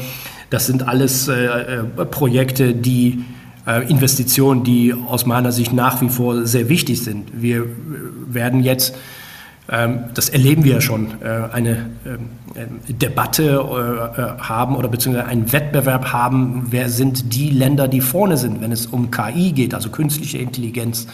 Und Stand jetzt sind wir gut aufgestellt. Wir müssen nur aufpassen, dass jetzt in Europa ähm, nicht permanent über die Risiken der KI, äh, der künstlichen Intelligenz gesprochen wird, sondern mehr über die Chancen. Und diese Entwicklung dürfen wir äh, nicht verschlafen, sondern wir sollten hier als Land sogar ganz vorne mit dabei sein und äh, daher Investitionen in diesem Bereich äh, notwendig. Klima, auch das gilt auch für Klimaschutz, äh, denn je mehr beispielsweise die Industrie es schafft, auf ähm, ähm, Umwelttechnologien, Umwelttechniken ähm, äh, zu setzen, äh, desto mehr Wettbewerbsvorteile wird es aus meiner Sicht geben in den nächsten Jahren. Also auch Investitionen in diesem Bereich werden notwendig sein. Deswegen ähm, habe ich auch vorhin gesagt, diese, diese notwendige Konsolidierungsdebatte, diese notwendige Debatte, die jetzt äh, existiert, so schwer die auch ist nach dem äh, Urteil des Bundesverfassungsgerichts, es ist nochmal eine Chance, äh, die Mittel des Staates äh, besser und zielorientierter einzusetzen, vor allem in Bereichen, die, wofür, die für uns strategisch von enormer Bedeutung sind. Aber wenn der Staat jetzt das Geld für diese Transformationen nicht mal ebenso locker machen kann, muss man ja eigentlich auf private Investoren hoffen. Und wenn man dann aber sieht, dass viel, viele Milliarden im Ausland investiert werden, und zwar mit der Begründung, dass die Bürokratie bei uns im Lande viel zu hoch ist, viel zu aufwendig ist und sich dann Investitionen da nicht mehr lohnen. Anderes Beispiel, wenn man die Bauindustrie anschaut, die Wohnungsbau. Wir brauchen dringend Wohnungen, nicht nur für die ganzen äh, Geflüchteten, sondern auch für die Leute, die äh, in die Städte ziehen wollen oder auf dem Land und so weiter, die nicht nur die Zinsbelastung für den äh, privaten Wohnungsbauer, Hausbauer äh, im Moment sehr hoch sind, sondern natürlich auch die Preise über die Umweltstandards und alles nach oben getrieben äh, werden. Wie wollen Sie das Geld beschaffen, um zum Beispiel die Bauindustrie wieder anzukurbeln, damit auch der private kleine Häuslebauer sich seine Zukunft für die Familie und auch seine spätere Rente da äh, sichern kann? Und auch, wie wollen Sie die Industrie dazu bringen, trotz der ganzen bürokratischen Hindernisse in Deutschland zu investieren und die Transformation, die der Staat dann auf der einen Seite wegen fehlendem Geld nicht leisten kann, dann privat zu finanzieren. Ja, jetzt haben Sie äh, sehr, sehr viele zentrale Fragen in einer Frage zusammengepackt. Und Sie haben die Möglichkeit, dies genauso zentral zu beantworten hier. Okay. Wir schneiden nichts. Ja, ich, will, ich, will, ich will keine Vorlesung halten, will nur direkt bei Ihrem, bei Ihrem ersten Punkt äh, beginnen. Ja, private äh, Investitionen äh, sind natürlich nach wie vor außerordentlich wichtig und gut. Aber auch dafür müssen wir ja die Rahmenbedingungen schaffen, damit äh, private äh, Investitionen ja wieder attraktiv sind. Und äh, ähm, ich, ich kann den Punkt nicht stehen lassen, dass kein Geld mehr da ist. Geld ist da. Ähm, wenn Sie sich den Haushalt äh, äh, anschauen, äh, dann werden Sie feststellen, ein Drittel des Haushaltes besteht aus Sozialausgaben. Ähm, also auch, auch diese Diskussion muss ja an einer Stelle geführt werden, das haben wir ja vorhin ja auch gesagt, ob alle Maßnahmen, die dort berücksichtigt werden, so zielorientiert sind, wie man glaubt. Von daher, Geld ist da, es sind genügend Einnahmen da, sondern der Staat äh, war bis jetzt nicht in der Lage, mit dem Geld auszukommen. Also das Ausgabenproblem ähm, des deutschen Staates seit vielen, vielen Jahren ähm, ist nach wie vor da. Und Bürokratie, ja, man darf nicht vergessen, 67 Prozent der Bürokratie in Deutschland heute kommt aus Europa, kommt aus Brüssel. Und äh, wir diese Bundesregierung, vor allem federführend unter dem Justizminister Buschmann, hat ja eine ganze Reihe von Maßnahmen jetzt auch präsentiert, ähm, um Bürokratie abzubauen. Aber nichtdestotrotz, wir müssen natürlich viel mehr darauf achten, was äh, äh, ähm, aus Brüssel äh, hier hinkommt. Sie haben ja das Thema äh, Wohnungsbau äh, angesprochen. Was haben wir uns in den letzten Monaten über das äh, äh Thema GEG, also Gebäudeenergiegesetz, unterhalten, wo wir hinterher alle auch sehr stolz waren, dass wir diese Fokussierung beispielsweise auf die Wärmepumpe aufgehoben haben, dass wir Technologieoffenheit oder Optionen etabliert haben. All diese Dinge können mit einem Schlag weg sein, wenn die äh, Kommissionspräsidentin Ursula von der Leyen, Klammer auf CDU, Klammer zu, äh, demnächst mit ihrer Öko-Design-Richtlinie um die Ecke kommt, dann haben wir ein äh, großes Problem. Sie haben das Thema Wohnungsbau angesprochen. Ja, völlig richtig, was Sie sagen. Aber es gibt ja einen Grund, warum in Deutschland in dem Bereich nicht investiert wird. Es gibt ja einen Grund dafür, warum keine Wohnungen in Deutschland gebaut werden. Das Problem ist ja nicht, dass die Leute keinen Bock haben zu bauen oder zu investieren, sondern das Problem sind die Standards, die wir in Deutschland haben, dass die viel zu hoch sind. Das Problem ist die Bürokratie. Das Problem sind die ähm, rechtlichen Restriktionen. Die haben in Deutschland so zugenommen in den letzten Jahrzehnten, dass äh, gelegentlich, dass, dass, dass oft das Investieren äh, oder das Bauen sich nicht lohnt. Und äh, äh, darüber muss man sich im Klaren sein. Und äh, übrigens, da bringen uns auch so, so Scheindebatten wie ähm, Mietpreisbremse oder sonst aber auch nichts. Äh, die verbessern nicht die Situation, sondern die führen dazu, dass dieses Problem sogar noch äh, größer wird. Also ähm, Sie sehen, ähm, also ich reg mich ja nicht auf, nicht, dass Sie denken, ich würde mich aufregen, aber hier, hier müssen wir einfach auch mal sehr, sehr genau achten, was aus äh, Europa zu uns kommt. Und äh, das ist nicht alles immer, also ich bin ein überzeugter Europäer, ähm, aber ähm, das, was wir an Bürokratie aus Brüssel nach Deutschland bekommen, ist enorm. Hinzu kommt tragischerweise die große äh, deutsche Lust, natürlich das Ganze dann nochmal zusätzlich dann hinterher dann auch zu 100 Prozent oder darüber hinaus umzusetzen.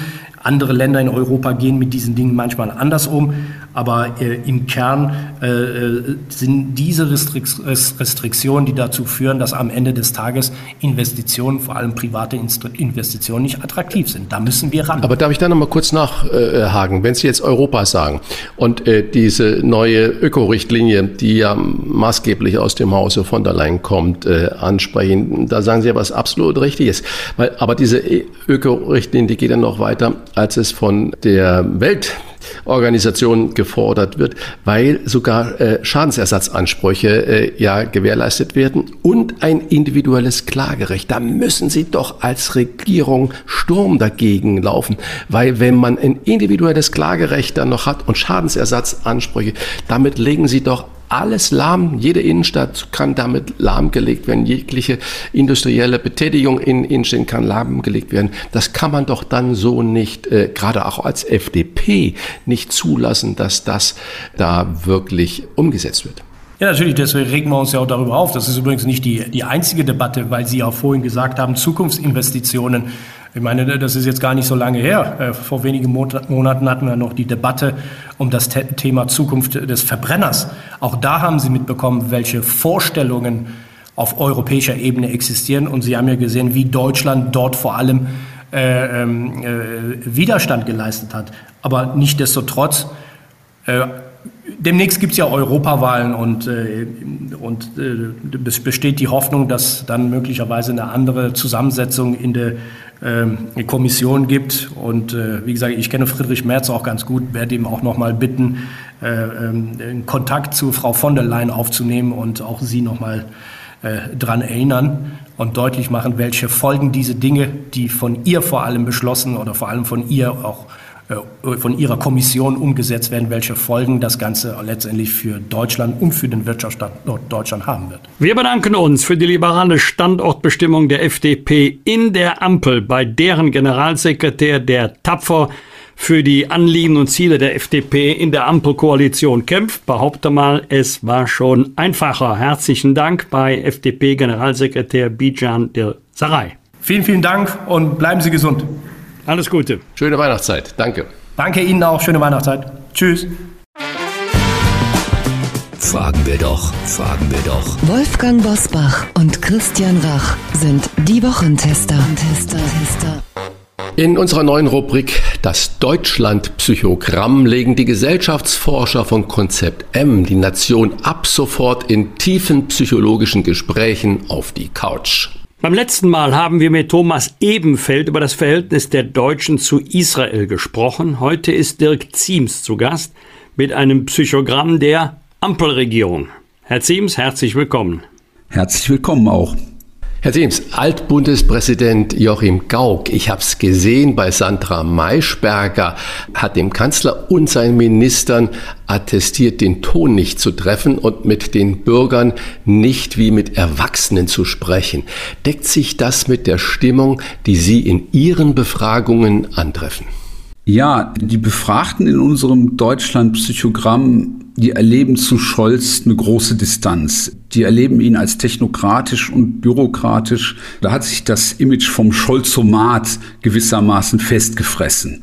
So was besonders stört, ist, dass da von Scholz immer so unverbindliche Floskeln kommen, immer unangreifbar, aber auch nichtssagend. Das wirkt dann so unempathisch, unfähig, auf die Anliegen und Sorgen der Bürger einzugehen. Das ist so die Hauptseite, die so rüberkommt.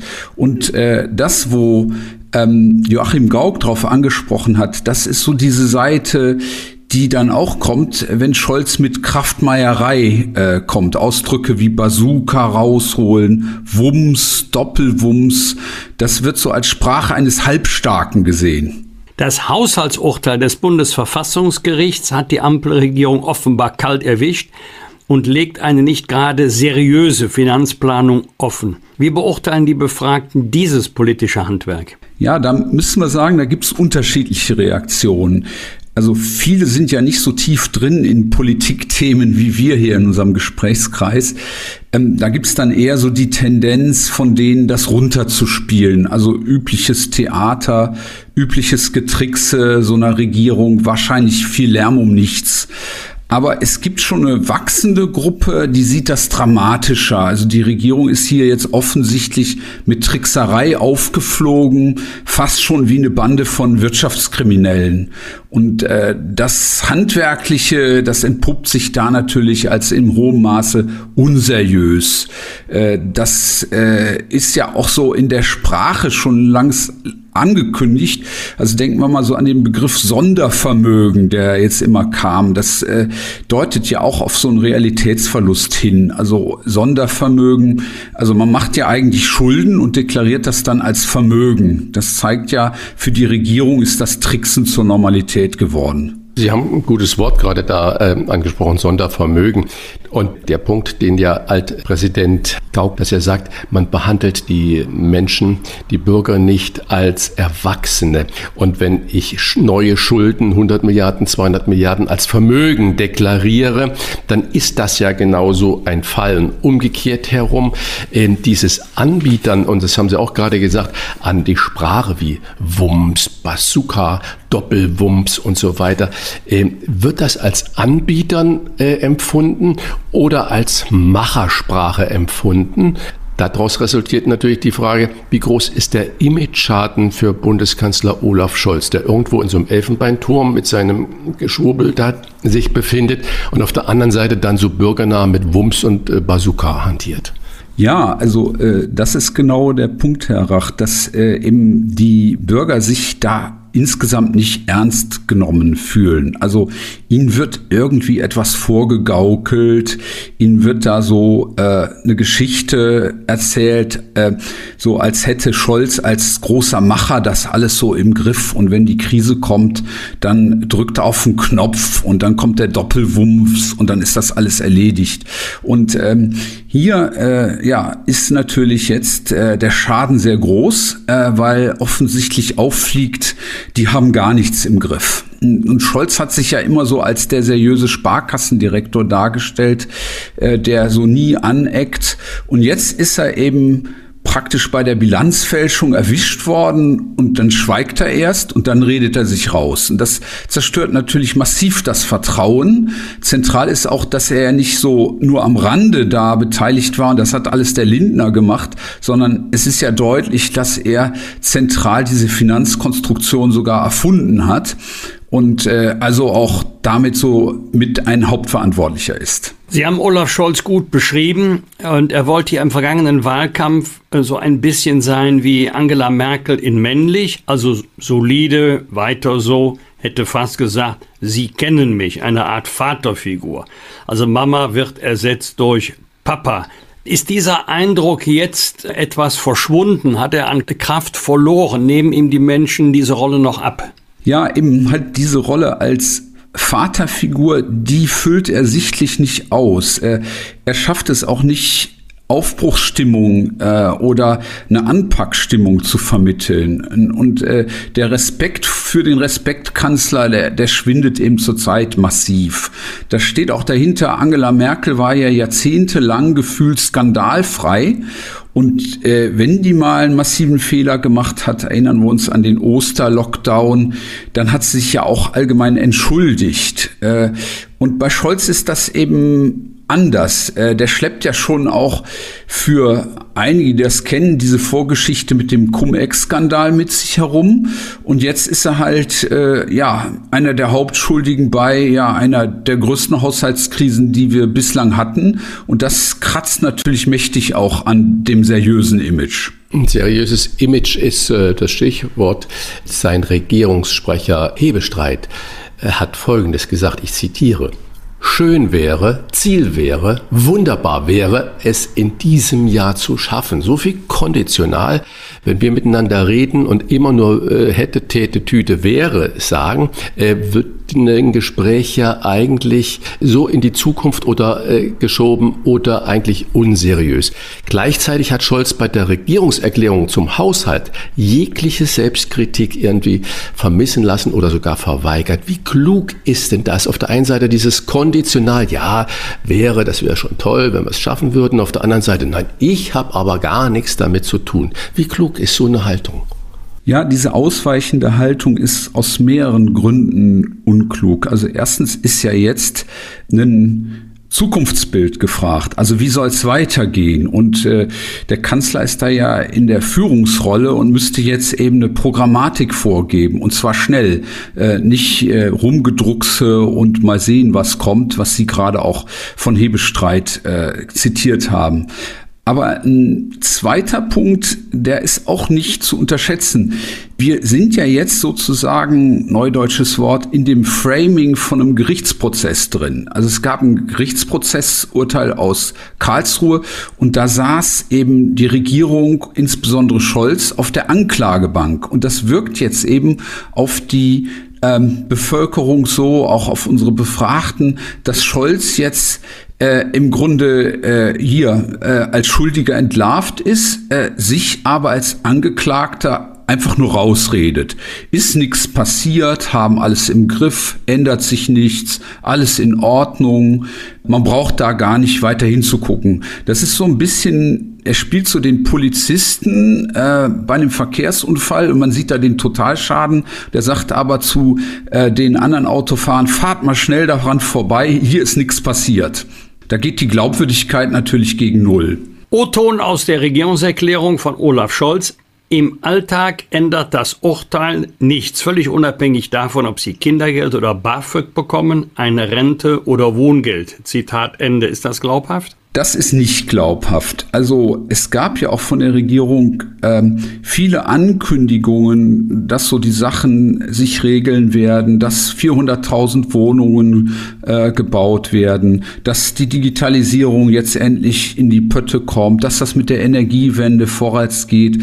Aber ähm, die Glaubwürdigkeit, äh, diese Ankündigung, die geht eben auch inzwischen gegen Null. Und äh, äh, man weiß ja schon, man ahnt ja schon, da kommen jetzt äh, eben Koalitionsverhandlungen, da wird eine zweite Runde aufgemacht und na klar werden da die einen oder anderen auch bluten müssen. Ich habe äh, viele Mitarbeiter immer gehabt mit mehreren Firmen und ich arbeite seit Jahr und Tag mit den gleichen Handwerksfirmen zusammen, sei es bei der Elektrotechnik oder auch Computertechnik oder natürlich auch bei den Klempnern, wenn was mit den Heizungen ist oder sonstiges.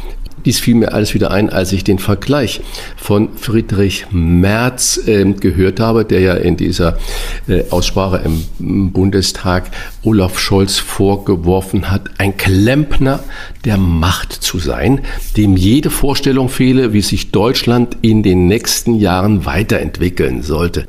Wirft bei mir viele Fragenzeichen auf, weil mein Klempner ist ein hervorragender Mann. Seine Firma, seine Mitarbeiter sind hervorragend, die immer eine Lösung haben für ein Problem. Ist so ein Vergleich, was will uns Merz denn damit sagen? Will er damit das Handwerk diskreditieren? Handwerkliche Fehler ist ja immer äh, so ein, ein Ausbruch, wenn irgendwas scheitert in der Regierung oder in einem Gesetz. Ja, ein handwerklicher Fehler ist in der Handwerkssprache natürlich Fusch. Wenn ich das so sehe, wenn, wenn das die, die Ebene ist, in der Merz dann Scholz attackiert, wie sehr ist er dann für Ihre Befragten eine echte Alternative zu Scholz? Fallen die ebenfalls auf dieses Anbietern, an den einfachen, in Anführungsstrichen, es gibt keine einfachen Menschen, an die Bürger, Klempner der Macht, fallen die Leute darauf herein oder sagen sie, jo, der Merz bringt das ja richtig auf den Punkt? Also da können wir auch klar sehen in unseren Interviews, insgesamt die Einstellung zur Union ist auch ambivalent. Also kaum einer unserer Befragten glaubt, dass die CDU das viel besser machen würde. Also mit einem CDU-Kanzler, mit Merz, käme ja die nächste Koalition, die wären ja wieder auf eine SPD oder Grüne oder unter Umständen Dreierbündnis angewiesen.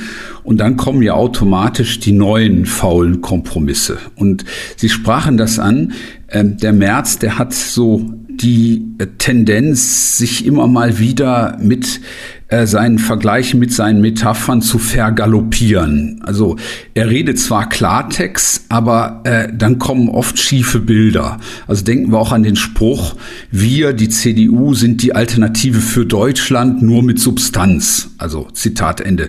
Äh, sowas zeigt auch immer, ähm, der März ist jetzt auch einer, auch mit dem Klempner, der oft nicht den richtigen Ton spricht. Äh, es ist ja ein indirektes Lob eigentlich für den Kanzler Scholz, denn Klempner sind ja gerade sehr gefragt und man ist ja, ja froh, wenn man das, einen was kriegt. Habe, ne?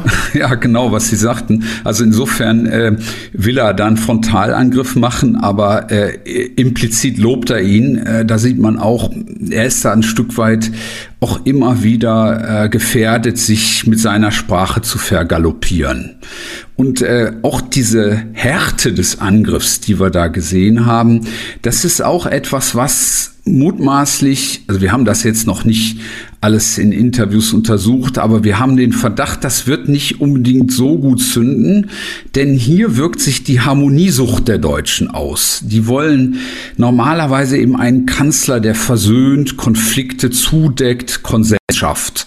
Und äh, Scholz hat ja auch darauf gesetzt äh, und das Merkel-Drehbuch fortsetzen wollen. Das Aussitzen ist für die aktuellen Zeiten absolut das falsche Programm. Und jetzt haben wir auf der einen Seite einen Scholz, dessen Glaubwürdigkeit ramponiert ist und auf der anderen Seite einen März, äh, der da attackiert und nicht den richtigen Ton äh, trifft. Und äh, ja, das ist dann schon insgesamt eben eine Lage, wo das Gesamtvertrauen in die Politik schwindet. Also 60 Milliarden sind 60 Milliarden. Da sagen die allermeisten, äh, das ist viel Geld. Und das fehlt jetzt erstmal. Und äh, das hat ja auch Auswirkungen auf 2024 fortfolgende. Nehmen die Bürgerinnen und Bürger diese Lage ernst? Sagen sie, da wird was auf uns zukommen? Oder ist das eher so die Kölner Haltung, es hätte noch immer Joti Jange? Es ist aktuell sehen wir überwiegend doch noch mehr die Kölner Haltung. Also da wird dann halt gesagt, 60 Milliarden kann man nicht einschätzen. Das gehört zur üblichen Finanzakrobatik so einer Regierung dazu. Äh, die Zahlen sind sowieso alle unvorstellbar hoch. Man hört dann, der Gesamthaushalt wäre eine Billion. Das sind Summen, mit denen die jonglieren. Da hat man sowieso keine Vorstellung. Insofern gibt es da äh, viel äh, Möglichkeiten zu bagatellisieren und sich da die Szenarien, die negativ sind, auch wegzudenken, auszublenden. Ist bei den Menschen angekommen, dass die guten Jahre vorbei sind? Oder haben die Bürger noch Hoffnung, dass es wieder aufwärts geht? Ich bin gerade bei einem Satz bei Ihnen so ein bisschen gestolpert, ähm, als Sie auf die Frage von Wolfgang Bosbach gesagt haben, ja, wir müssen noch Interviews machen, um das genau auszuwerten.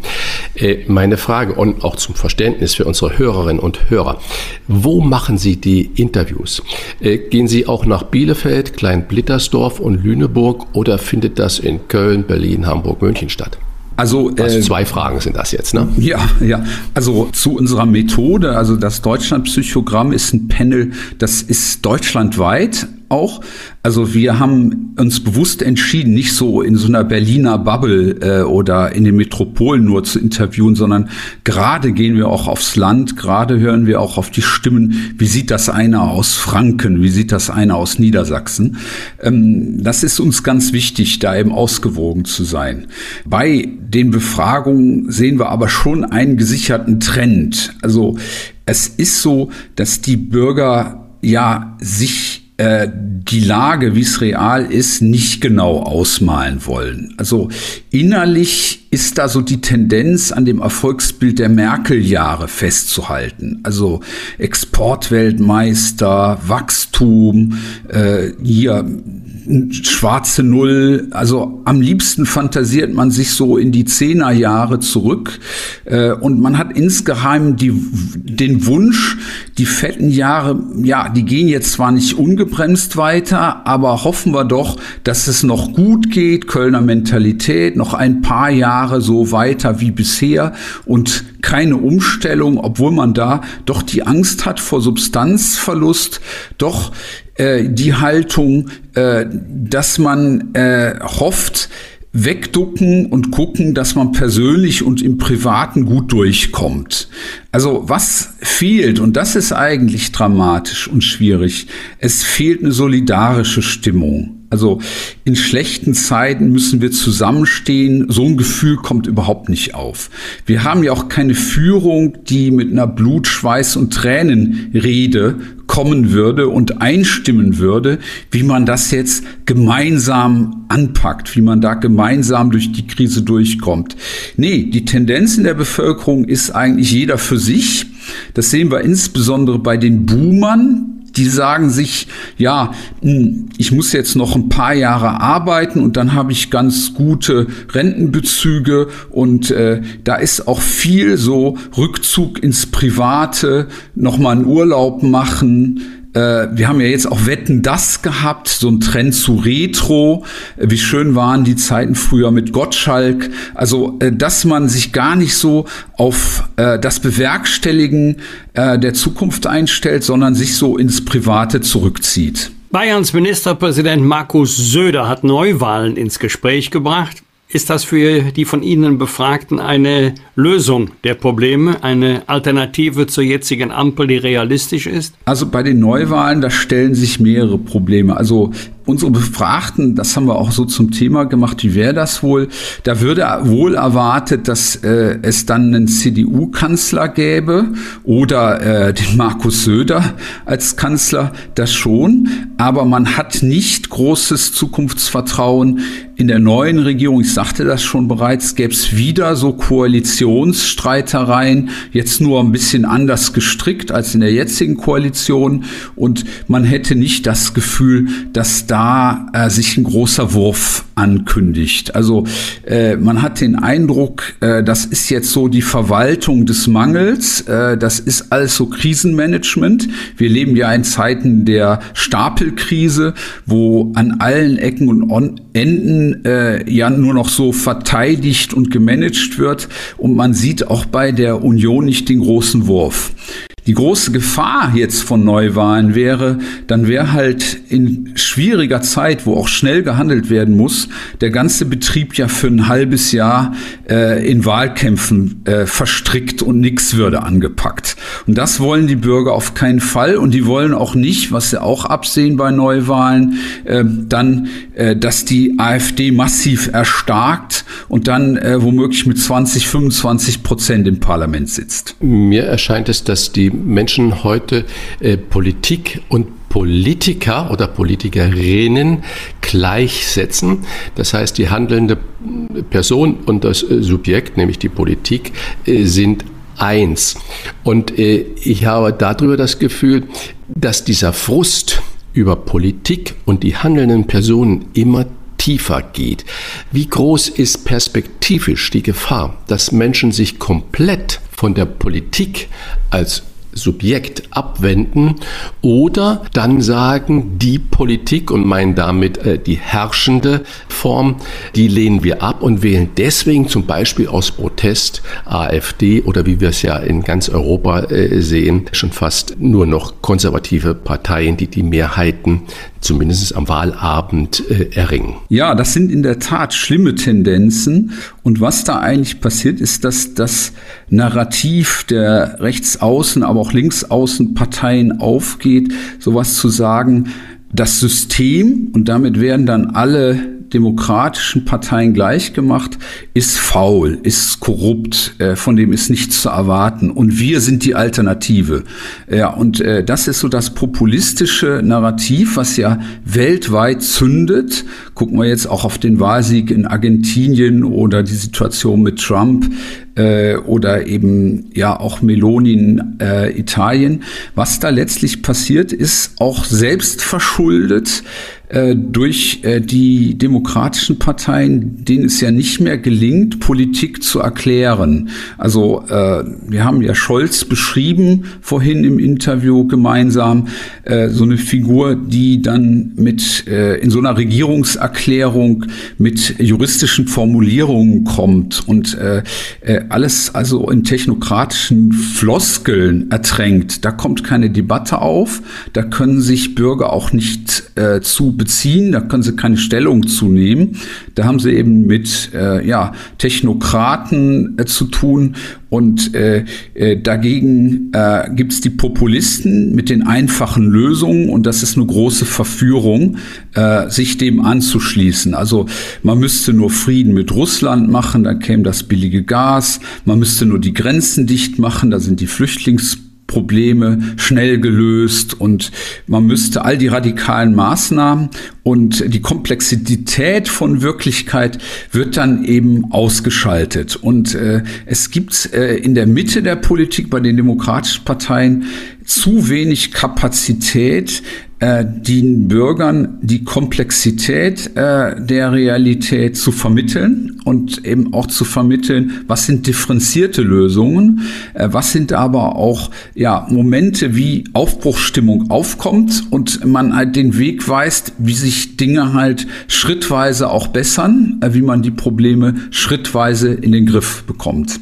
Vielen Dank für diese hintergründige Einordnung der Komplexität unserer Strukturen und der aktuellen Gefühlslage der Nation. Das war Dirk Ziems, Gesellschafts- und Marktforscher und auch Mitbegründer des Instituts Konzept M, die seit mehr als 30 Jahren international forschen. Vielen Dank, Herr Ziems, für das Gespräch. Ihnen auch vielen Dank für Ihr Interesse an unserer Forschung. Fragen wir doch, fragen wir doch. Wolfgang Bosbach und Christian Rach sind die Wochentester. Tester, Tester. Das Krisen- und Kriegsjahr 2023 geht zu Ende und die Adventszeit beginnt. Eigentlich ja eine gute Phase im Jahr, um in der Vorweihnachtszeit, in dieser Hektik, die dann immer ausbricht, mal besinnlich durchzuatmen.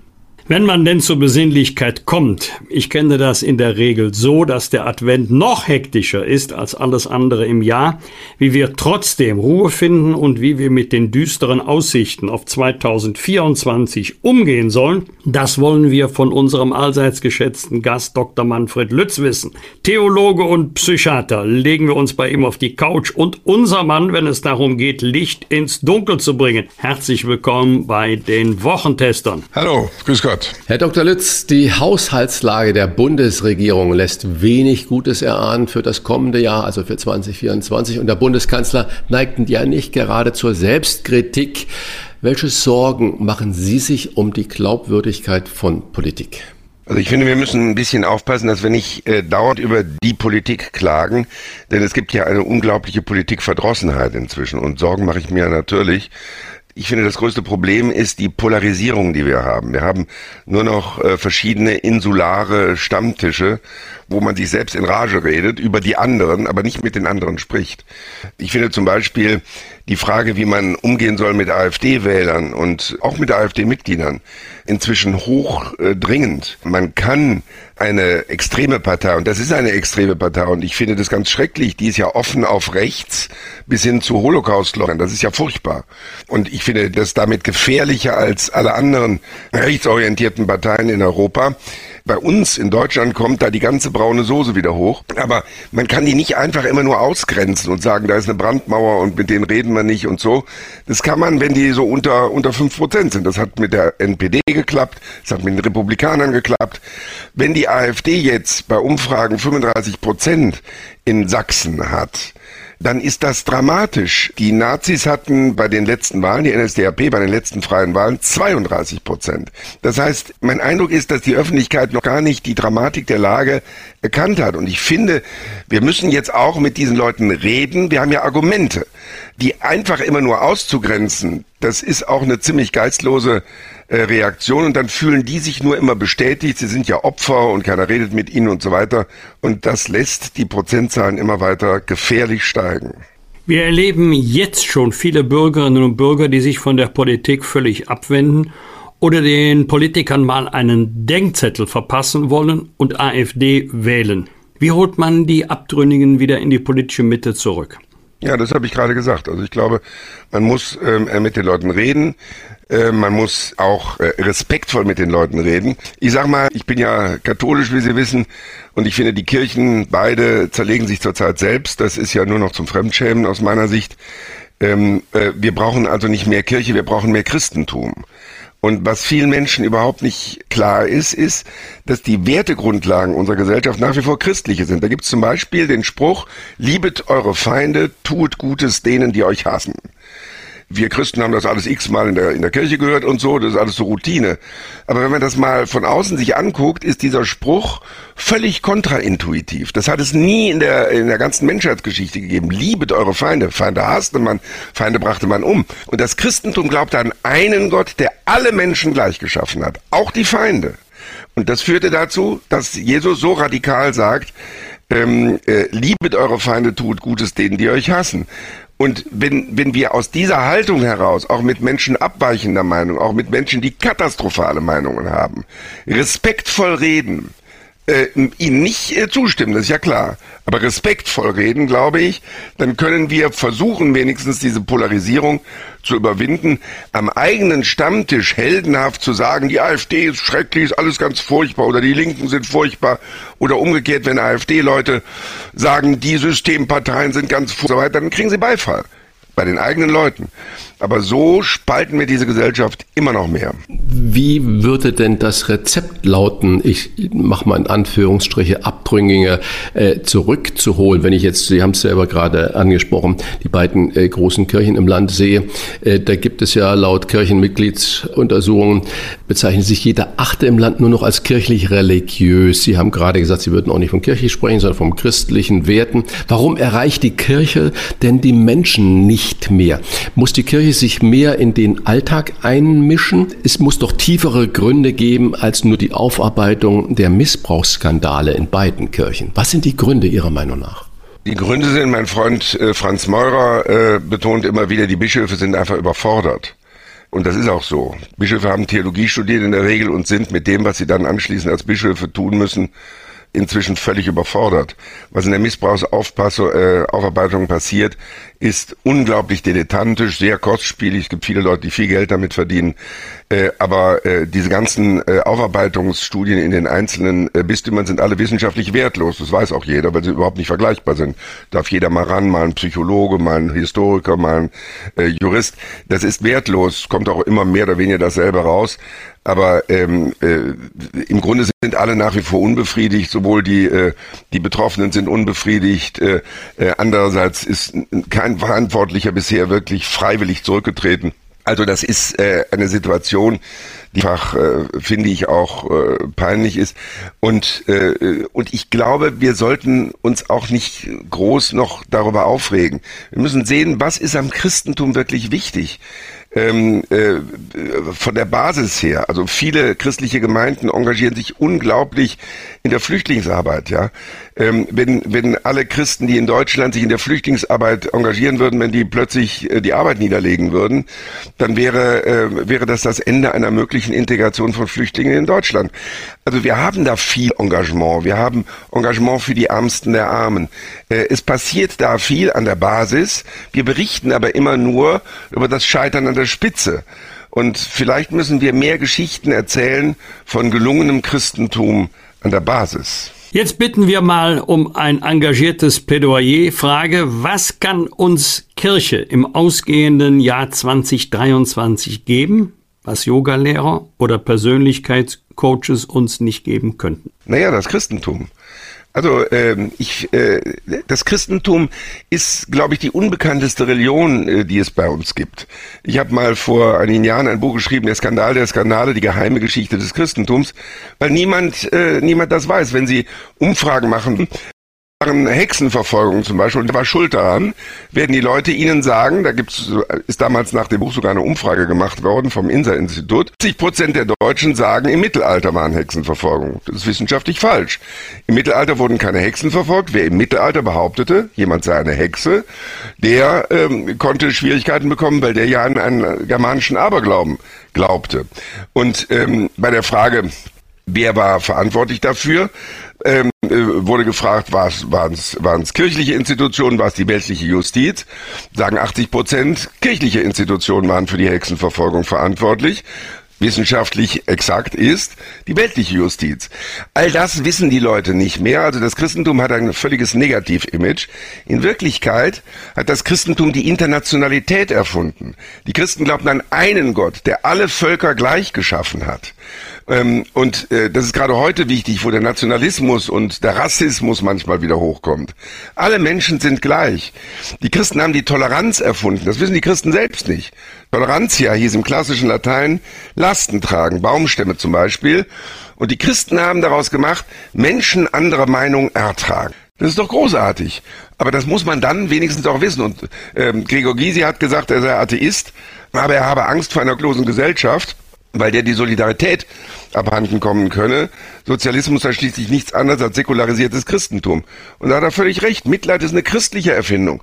Die Heiden, die Römer, die Griechen, ähm, die hatten kein Mitleid mit den Behinderten. Wer behindert war damals, der, der war von den Göttern geschlagen. Mit dem beschäftigte man sich besser nicht. Dann wurde man nämlich auch von den Göttern geschlagen. Und die Christen haben radikal genau das Gegenteil gemacht. Gerade in den Menschen am Rand, wie Papst Franziskus das immer wieder sagt, gerade in denen begegnen wir nicht nur Menschen, sondern Gott, Christus. Der ähm, ist der Gefangene, den wir besuchen. Der ist der Notleidende, den wir, dem wir helfen. Das heißt, diese Umwertung aller Werte sozusagen durch das Christentum ist vielen Menschen heute gar nicht mehr bewusst. Das heißt, wir brauchen äh, glaube ich, Aufklärung. Auch Atheisten müssen einfach wissen, was das Christentum ist ähm, äh, in unserer Gesellschaft. Ich habe gerade eben, ich habe nur ein Jahr vor seinem Tod ähm, äh, Papst Benedikt äh, gefragt, ob ich seine Einführung in das Christentum, das war ein Weltbestseller vor 50 Jahren, ein geniales Buch, das viele Leute zum Glauben gebracht hat, ob ich das mal äh, überarbeiten könne für, eine, für ein breiteres Publikum. Und er hat mir noch mit kleiner Unterschrift das genehmigt. Er hat auch noch das, das vollendete Buch gesehen und das habe ich jetzt vor ein paar Monaten neu rausgegeben. Das heißt kurze Einführung in das Christentum für alle, weil mein Anliegen ist, die Menschen, ich sag mal, auch die Atheisten in unserer westlichen Gesellschaft zu informieren über das Christentum. Da kann man Atheist bleiben, ja. Aber äh, wenn man so einen Unsinn über das Christentum denkt, wie viele das denken, weil sie nicht aufgeklärt sind, dann glaube ich, bricht uns die Wertegrundlage dieser Gesellschaft weg. Wenn man sieht, mit welcher Gewalttätigkeit äh, Russen zum Beispiel vorgehen, Putin vorgeht, wenn man sieht, mit welcher Gewalttätigkeit die Hamas vorgeht, dann fragen wir uns, wie kann man mit solcher Gewalttätigkeit überhaupt ähm, einen guten Eindruck bei, bei den eigenen Leuten machen? Aber das ist so. Das heißt, die, diese Gewalttätigkeit der Hamas hat zum Beispiel bei vielen Anhängern und auch anderen Leuten Begeisterung ausgelöst. Das Köpfen von Kindern, das können wir uns gar nicht vorstellen, ja. Aber wenn Menschen die anderen außerhalb des eigenen Stammes sozusagen, wie das in den Stammesreligionen war, gar nicht als Menschen gelten, sondern nur die eigenen Leute sind Menschen und nur für die eigenen Leute gilt, gelten sozusagen die Menschenrechte, dann ist das eine ganz normale Reaktion. Also wir müssen eigentlich die, ähm, die gar nicht trivialen Grundlagen unserer westlichen Gesellschaft äh, wieder kennen und auch äh, uns dazu bekennen. Und äh, ich glaube, nur so können wir es erreichen, dass unsere Gesellschaft nicht auch Barbarei abdriftet. Unsere Gesellschaft wird zurzeit mit Krisen und Kriegen konfrontiert, multiplen Krisen, die wir in dieser Form lange nicht hatten.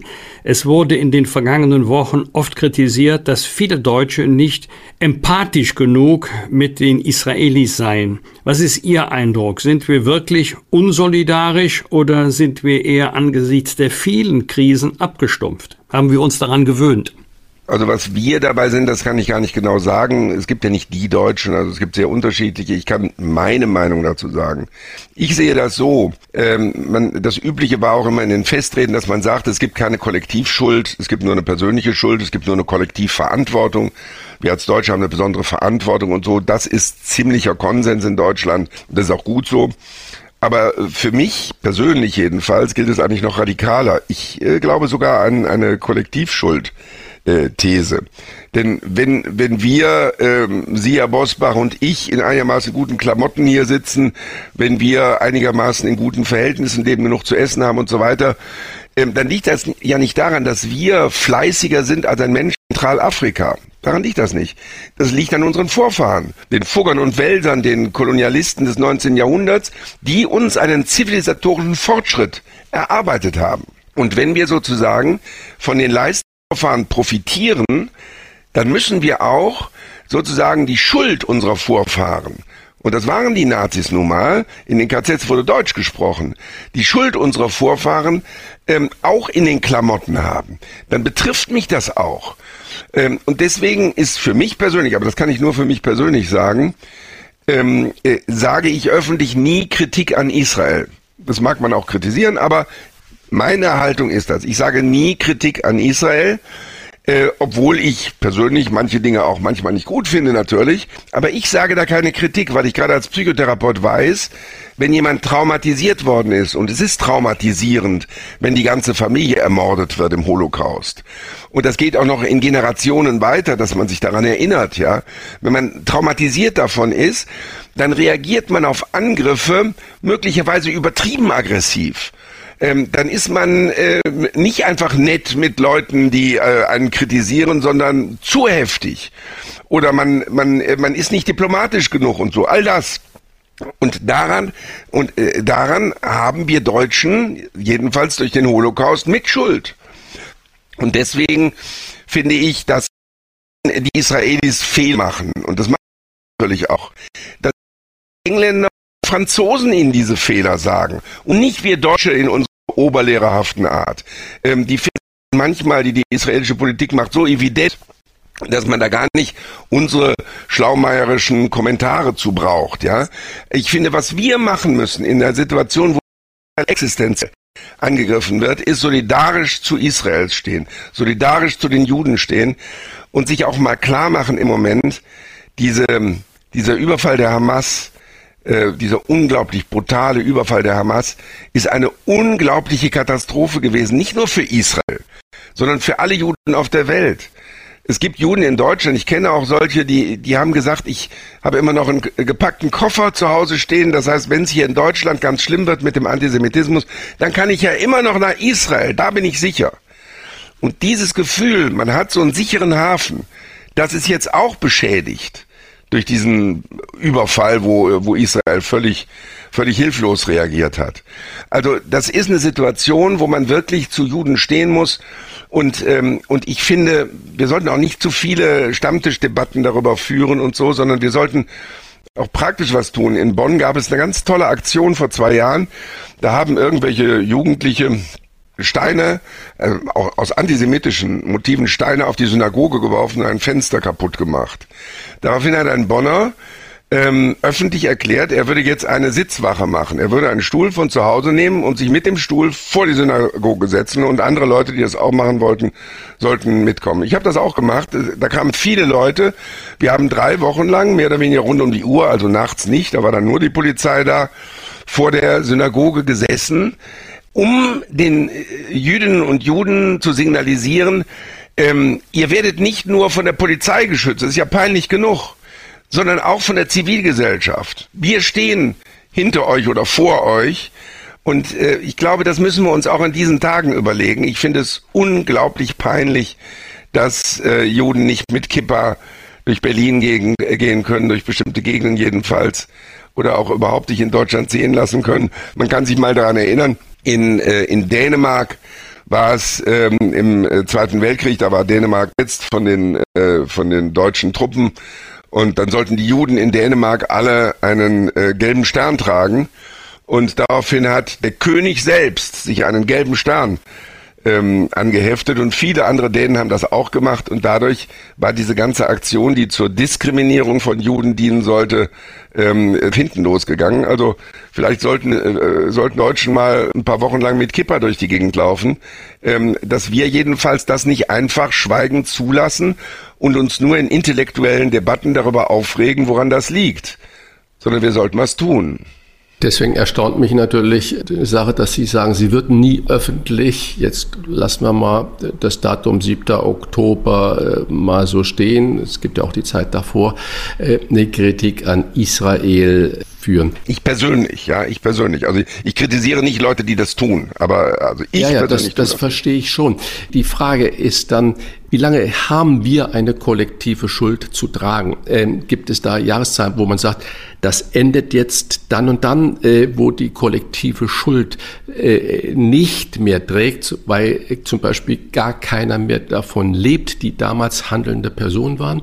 Und die zweite Frage, Allensbach-Institut hat ja gerade dazu geforscht, was die Menschen für ein Gefühl haben, ob sie ihre Meinung noch offen sagen dürfen.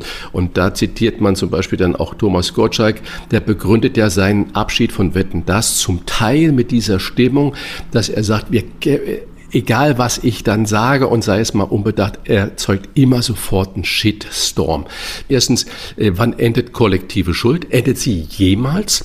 Und die zweite Frage, ist dieses Schweigen zu vielen Dingen, und damit meine ich jetzt nicht Ihre persönliche Reaktion, das Schweigen aus Angst vor öffentlicher Bloßstellung nicht auch unglaublich gefährlich? Also ich würde niemanden öffentlich bloßstellen, der Israel kritisiert. Also das, ähm, äh, da finde ich, äh, ist ganz richtig, dass, dass heutzutage mit dieser Cancel-Kultur, also dass jemand irgendwas Falsches sagt oder ein äh, falsches Wort benutzt und so, und der wird öffentlich an den Pranger gestellt und fertig gemacht. Diese Prangerkultur, die wir haben, die finde ich ganz furchtbar. Der Pranger, den gab es im Mittelalter, der widerspricht der Menschenwürde, ja, aber der Pranger im Mittelalter, der war ja noch harmlos. Da musste sich jemand für drei Stunden auf den Marktplatz stellen mit einem Schild, äh, blöder Idiot oder irgend sowas. Und es war halt peinlich. Drei, drei Stunden lang haben die Leute über ihn gelacht, dann war es aber vorbei. Wenn sie heute im Internet am Pranger stehen, dann stehen sie ähm, nicht für drei Stunden da, sondern für immer. Und äh, nicht nur an einem Platz am Marktplatz, sondern überall im Internet. Also das ist schon äh, ganz furchtbar und ich äh, finde, wir müssen mehr auch tolerieren, dass andere Leute bestimmte äh, sprachliche Üblichkeiten nicht wollen. Und das ist ja auch etwas, was der AfD-Wähler zutreibt oder, oder Sympathisanten, dass die ja auch sagen, man kann sich, man kann gar nicht mehr frei reden und so. Also ich, ich finde, sich auf diese Dinge zu kaprizieren und da Moralisches und Unmoralisches zu unterscheiden, das finde ich ein Problem. Überhaupt finde ich unsere Debatten viel zu moralisch. Das wird Sie vielleicht wundern von einem äh, Theologen. Aber ich finde, ähm, das Problem ist, wenn Religion durch Moral ersetzt wird, dann gibt es nur noch Gute und Böse. Und dann spaltet sich die Gesellschaft und man, äh, man, man tut so, als sei man selbst der Gute und die anderen sind alle die Bösen oder irgend sowas. Religion hat immer noch Barmherzigkeit, übrigens auch der Islam, auch das Christentum, hat immer noch den Respekt vor dem anderen, weil er auch ein Geschöpf Gottes ist. Liebe deinen Nächsten wie dich selbst, das hat mir der Auschwitz-Überlebende Yehuda Barkon gesagt, der eindrucksvollste Mensch, den ich je erlebt habe, mit dem ich auch ein Buch gemacht habe. Ähm, der, äh, äh, solange wir leben, müssen wir uns entscheiden, äh, heißt das der hat gesagt, wir wissen, viele wissen gar nicht, liebe deine Nächsten wie dich selbst, was es eigentlich bedeutet. ähm, weil sie nicht weiterlesen. Ähm, es heißt, liebe deinen Nächsten wie dich selbst, denn ich bin Gott. Das heißt, die Nächstenliebe ist nur möglich, weil ich weiß, dass auch der Nächste von Gott geschaffen ist. Deswegen kann ich den lieben. Ich kenne ihn doch sonst gar nicht. Der kann doch ein Idiot sein oder ich weiß nicht was. Wie kann ich den denn lieben? Naja, weil ich Gott liebe. Und weil ich letztlich weiß, dass der gute Gott eben einen, ein anderes Geschöpf geschaffen hat, das irgendwie, auch wenn es ein Verbrecher ist, auch wenn es ein furchtbarer Mensch ist, irgendwie einen guten Kern hat. Und dieser religiöse Ansatz ist ein hilfreicherer Ansatz, als wenn ich ähm, nur moralisch zwischen guten Menschen und bösen Menschen, äh, also simplizistisch äh, unterscheide. Und die andere Frage, wie lange hält die äh, Kollektivschuld an? Das kann ich Ihnen jetzt auch nicht genau sagen. Ich habe ja gesagt, das gilt für mich persönlich. Ich habe das noch erlebt. Ich bin mit der Behindertengruppe, die ich gegründet habe vor 40 Jahren, in Südfrankreich gewesen, in der Provence in, ähm, in Les Beaux, weiß ich noch, so eine Hochebene und habe da eine Führung gemacht. Das ist eine alte Katara-Festung und äh, habe laut geredet, weil es war sehr stürmisch. Und dann kam eine alte Frau, sehr höflich, sehr freundlich, zu mir, äh, nahm mich zur Seite und sagte, können Sie bitte etwas leiser reden? Ich war in Auschwitz. Und immer, wenn ich Deutsch höre, läuft's mir den kalt den Rücken runter. Ich habe natürlich sofort leiser geredet. Ja, äh, Wenn man sowas mal erlebt hat, dann reagiert man einfach ein bisschen anders.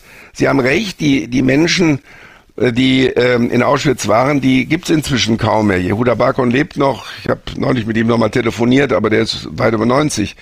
Äh, aber die, äh, diese, dieses Erlebnis ist auch an die künftigen Generationen weitergegeben worden. Wir haben mit meiner Behindertengruppe, Jugendgruppe, haben wir auch mit Jugendlichen aus Israel Kontakt gehabt und dann zeigte sich, dass manchmal sogar die Juden, die die Verfolgung noch erlebt haben, netter mit uns umgegangen sind und ein besseres Bild von den Deutschen hatten und die deutsche Sprache liebten und Goethe und Schiller und so weiter, als die jungen Leute, die nur diese schreckliche Geschichte vom Holocaust kannten und einfach erstmal sehr aversiv gegen uns Deutsche waren und nachher war das sehr nett und und und äh, man kam sich auch wirklich näher.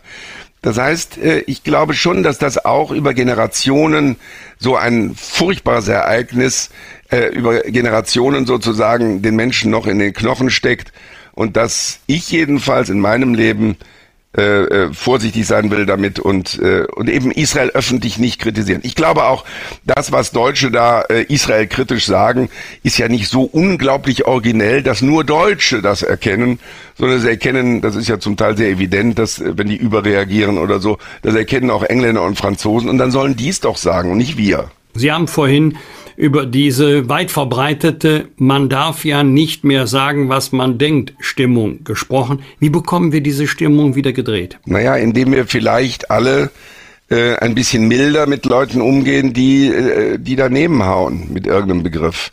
Indem wir sie dann auch mal verteidigen.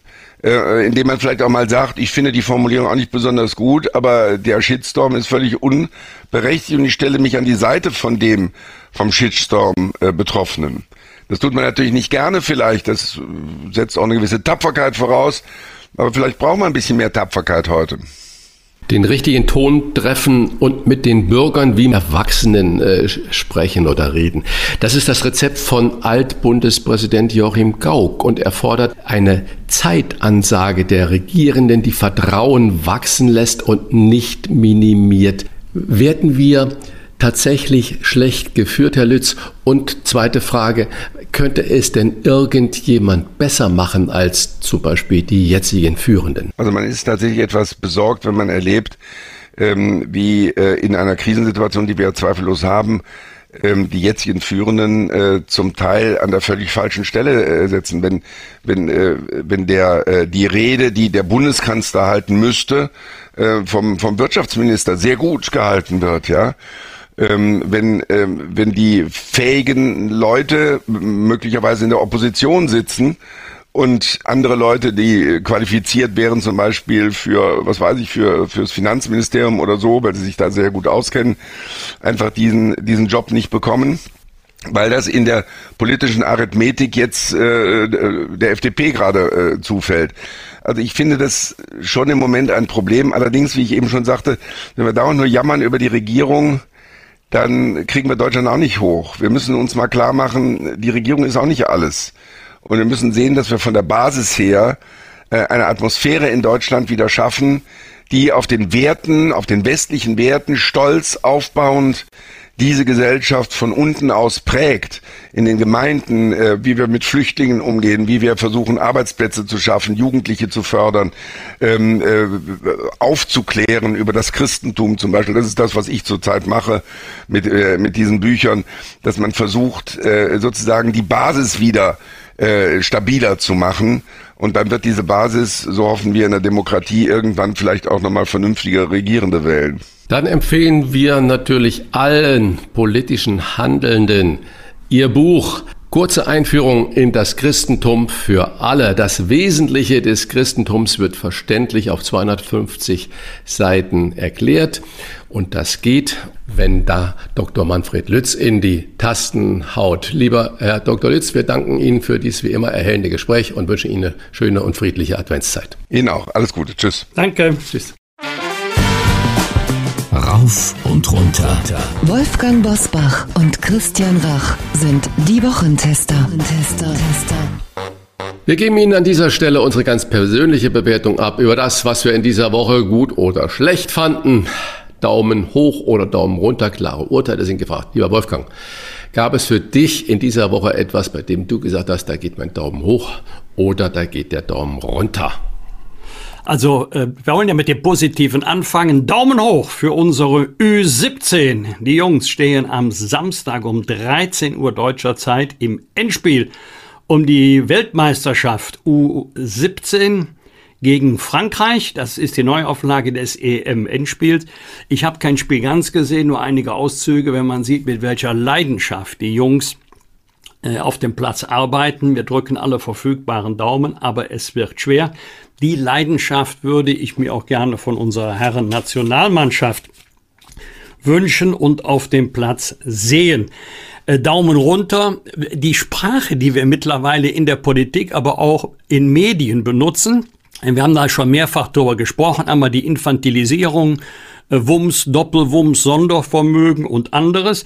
Ganz neu ist jetzt die äh, Formulierung Sparhaushalt. Früher war Sparen, Christian, man legt was zurück, in guten Zeiten für schlechte Zeiten, auf die hohe Kante. Man gibt nicht alles aus, was man einnimmt. Das nannte man klassischerweise Sparen. Äh, auf Bundesebene heißt das heute ein Sparhaushalt. Wir müssen jede Menge Kredit aufnehmen. Wir würden aber lieber noch mehr Kredit aufnehmen. Das dürfen wir aber nicht. Daher müssen wir sparen. Das erinnert mich so ein bisschen an die Argumentation, wenn äh, der Mann nach Hause kommt und sagt, Schatz, heute habe ich Geld gespart, ich bin nicht mit dem Bus gefahren, ich bin hinter dem Bus hergelaufen. Sagt die Frau, wärst du besser hinter dem Taxi hergelaufen, hättest du noch viel mehr gespart. Das ist so eine ähnliche Argumentation. Und jetzt sind wir ganz neue Definition bei den staatlichen Subventionen. Für mich hieß Subvention immer bislang, der Staat tut Geld dabei. Ansiedlung einer Chipfabrik von Intel in Magdeburg in Sachsen-Anhalt sollen 10.000 neue Arbeitsplätze geschaffen werden. Der Staat gibt zu der Investition 10 Milliarden, genauer gesagt 9,9 Milliarden hinzu. Also der Staat gibt Geld, er unterbietet damit sozusagen die marktüblichen Preise, um die Ansiedlung möglich zu machen. Ja, das ist eine Subvention. Jetzt habe ich auch gelesen, der Diesel wird subventioniert. Das ist interessante Argumentation, denn bei Superbenzin ist der Staat mit 48 Prozent dabei. Der kassiert also 48 Prozent von dem, was wir in der Tankstelle bezahlen. Beim Diesel aber nur 39 Prozent. Das heißt, die Besteuerung von Diesel liegt unter der Besteuerung vom normalen Benzin oder vom Superbenzin. Jetzt wird Subventionierung schon so umgedeutet, der Staat könnte möglicherweise noch mehr Steuern nehmen, aber die nimmt er nicht und dadurch subventioniert er. Also der Staat nimmt nicht so viel, wie er nehmen könnte von den Bürgern. Das ist heute schon eine Subvention. Ähm, dann Fall Ofarim. Gil Ofarim ist bekannt, muss ich hier nicht schildern. Es geht mir auch nicht um den Fall selber. Schlimm genug, sondern es geht mir darum, wie die öffentliche Empörung oft blitzschnell zuschlägt, ohne dass man den wahren Sachverhalt kennt. Aber zunächst einmal wird sich empört, weil man glaubt, das wird wohl so gewesen sein, selbst wenn andere es vehement bestreiten. Da gibt es auch ein Beispiel aus jüngster Vergangenheit. Raketeneinschlag im oder in der Nähe des Al-Shifa-Krankenhauses in Gaza. Sagt die Hamas, das waren die Israelis. Öffentlichkeit ist empört. Wie kann Israel nur ein Krankenhaus bombardieren oder mit einer Rakete treffen? Mittlerweile wissen wir es, dass es völlig anders war. Aber zuerst einmal die Empörung. Getroffen hat sie übrigens auch die stellvertretende CDU-Bundesvorsitzende Karin Prien. Die hat sie auch empört über äh, die Haltung der Mitarbeiter in dem fraglichen Hotel in Leipzig und ähm, musste sich mittlerweile öffentlich entschuldigen. Das wiederum finde ich gut. Besser man entschuldigt sich, rückt etwas gerade, als wenn man im Irrtum verharrt. Und äh, deswegen weiß ich nicht, ob der Daumen jetzt nach oben oder nach unten gehen soll, aber vielleicht sollte man einmal, bevor man aus der Hüfte schießt, erst einmal das Ergebnis von Ermittlungen abwarten, wenn der Sachverhalt völlig umstritten ist. Das ist ja auch in der Regel vor Gericht so. Erst kommt die Beweisaufnahme und dann das Urteil. Ist ja nicht so, dass das Gericht sagt, jetzt fällen wir erst einmal ein Urteil und dann wollen wir im Wege der Beweisaufnahme feststellen, ob das Urteil auch richtig war. Und es müssen nicht Daumen nach oben immer die großen Wunder der Natur sein, wie der Grand Canyon in Amerika. Manchmal gibt es auch kleinere Naturwunder. Wunderschöne Bilder vom Rabbit Lake also, das ist jetzt nicht um die Ecke, Christian, sondern das ist nord nordwestlich von Anchorage, Alaska. Der See hat ohnehin immer glasklares Wasser und jetzt ist er zugefroren so 10, 15 Zentimeter. Jetzt hast du einen glasklaren Blick auf den Grund des Sees. Herrliche Naturaufnahmen kann man sich bei YouTube mal ansehen, Bilder oder auch Filmaufnahmen. Dann gleitest du als Schlittschuhläufer elegant über den Grund des Sees. So jedenfalls ist der Eindruck. Wunderschön, dass unsere Natur auch solche kleinen Schätze bietet. Über was hast du dich geärgert oder gefreut? Ja, ich greife nochmal ganz kurz auch Gil Offerim ähm, auf. Ich finde es unsäglich. Also, äh, als das Urteil kam, dann sagte meine Frau zu Hause spontan zu mir, das hast du doch gleich gesagt, dass du das nicht glaubst, dass das so war. Das stimmt. Damit will ich mich jetzt nicht als guter Analytiker darstellen. Aber ich finde es unglaublich schäbig von dem Ofarim, dass er zwei Jahre lang bei seiner Darstellung geblieben ist. Vielleicht hat er einen beschissenen Tag gehabt, als er da einchecken wollte. Vielleicht hat ihn das genervt, dass da das Hotel Computerpanne war. Vielleicht äh, ist irgendein anderes Ding geplatzt. Vielleicht hat er in der Emotion dann da so einen Text rausgehauen. Unbedacht der Wirkung, die das haben könnte. Aber zwei Jahre bei dieser Darstellung zu bleiben. Zwei Jahre zu akzeptieren, dass der Hotelmanager das Hotel verlassen musste, dass er bedroht wurde, dass seine Familie bedroht wurde, dass die in eine andere Stadt ziehen mussten, dass die eine andere Arbeit annehmen musste. Und immer wieder zu behaupten, das war so. Und dann mit drei kleinen Sätzen das war alles, was er da gesagt hat. Äh, zu, diese Sache vom Tisch zu wischen, das ist schon schäbig. Das ist so. Und bei der ganzen Diskussion, die wir heute über Antisemitismus haben, äh, dann von einem, der ja unter Umständen betroffen sein könnte, so eine PR-Kampagne zu fahren, die ihm dann so entkleidet und dann nicht dazu zu stehen, das ist also wirklich unterste Schublade. Punkt. So, und ich will auch mit positiven Dingen machen. Äh, wir reden immer über die Regierung und wie schlecht das alles ist. Und äh, das haben wir auch heute wieder gehört. Mich wundert im umgekehrten Sinn, warum werden Good News nicht mal auch verkauft. Die Inflation, das wird nur so in einer kleinen Meldung kundgetan. Die Inflation ist gesunken jetzt im November auf 3,2 Prozent. Äh, das hat alles beflügelt. Den DAX ist wieder über 16.000 hochgegangen. Äh, wenn ich dann die ganzen äh, Tarifverhandlungen sehe, die ja fast alle zweistellig abgeschlossen äh, wurden. Das heißt, es bleibt mehr netto vom Brutto für die ganzen äh, äh, arbeitende Bevölkerung über. Das ist gut. Deswegen muss man doch auch mal sagen, dass die Maßnahmen, die die EZB ergriffen hat oder die auch äh, in der Regierung zum Teil gefällt wurden, gehandhabt wurden, dass die auch was bewirken. Und wenn die Inflation vermutlich wird sie, das sagen jedenfalls die Volkswirte, im Dezember wieder etwas steigen, aber das ist dann weihnachtsbedingt und dass sie im neuen Jahr noch weiter sinkt, dann sind wir ja schon wieder auf einem ganz guten Niveau. Und das sage ich, das müssen wir doch auch mal verkaufen als positive Sache. Also deswegen mein Daumen hoch für äh, diese Sinken der Inflation. Und eine ne schöne Geschichte, du hast ja gerade was über Rabbit, Lake Rabbit gesagt. Äh, ich sage, äh, im, am Himalaya äh, waren 41 Arbeiter, äh, indische Wanderarbeiter, zweieinhalb Wochen in einem eingestürzten Tunnel äh, eingeschlossen, ohne Kontakt. Äh, dann ist es gelungen, eine kleine Röhre zu bauen. Man hat sie mit Nahrung versorgen können. Und alle 41 Arbeiter sind befreit worden. Das ist auch eine schöne Weihnachtsgeschichte, wo ich sage, äh, wir zählen nur die Toten äh, heute, die zählen aber diese guten Geschichten, wo es dann gelingt, äh, Menschen zu äh, befreien in einer Situation, die ja katastrophal ist. Da geht auch mein Daumen äh, ganz klar hoch. Daumen runter für Deepfake-Video. Wir hacken ja gerne auf Olaf Scholz herum, aber Deepfake-Video, äh, also ein Video, das von künstlicher Intelligenz oder mit Hilfe von künstlicher Intelligenz äh, geschaffen wurde, wo Olaf Scholz äh, fordert, die AfD zu verbieten, wurde geschaffen vom Künstlerkollektiv Zentrum für politische Schönheit. Ja, mein lieber Mann, haben wir nicht andere Probleme, als uns jetzt noch mit Deepfake-Videos auseinandersetzen zu müssen? Das kommt so oder so.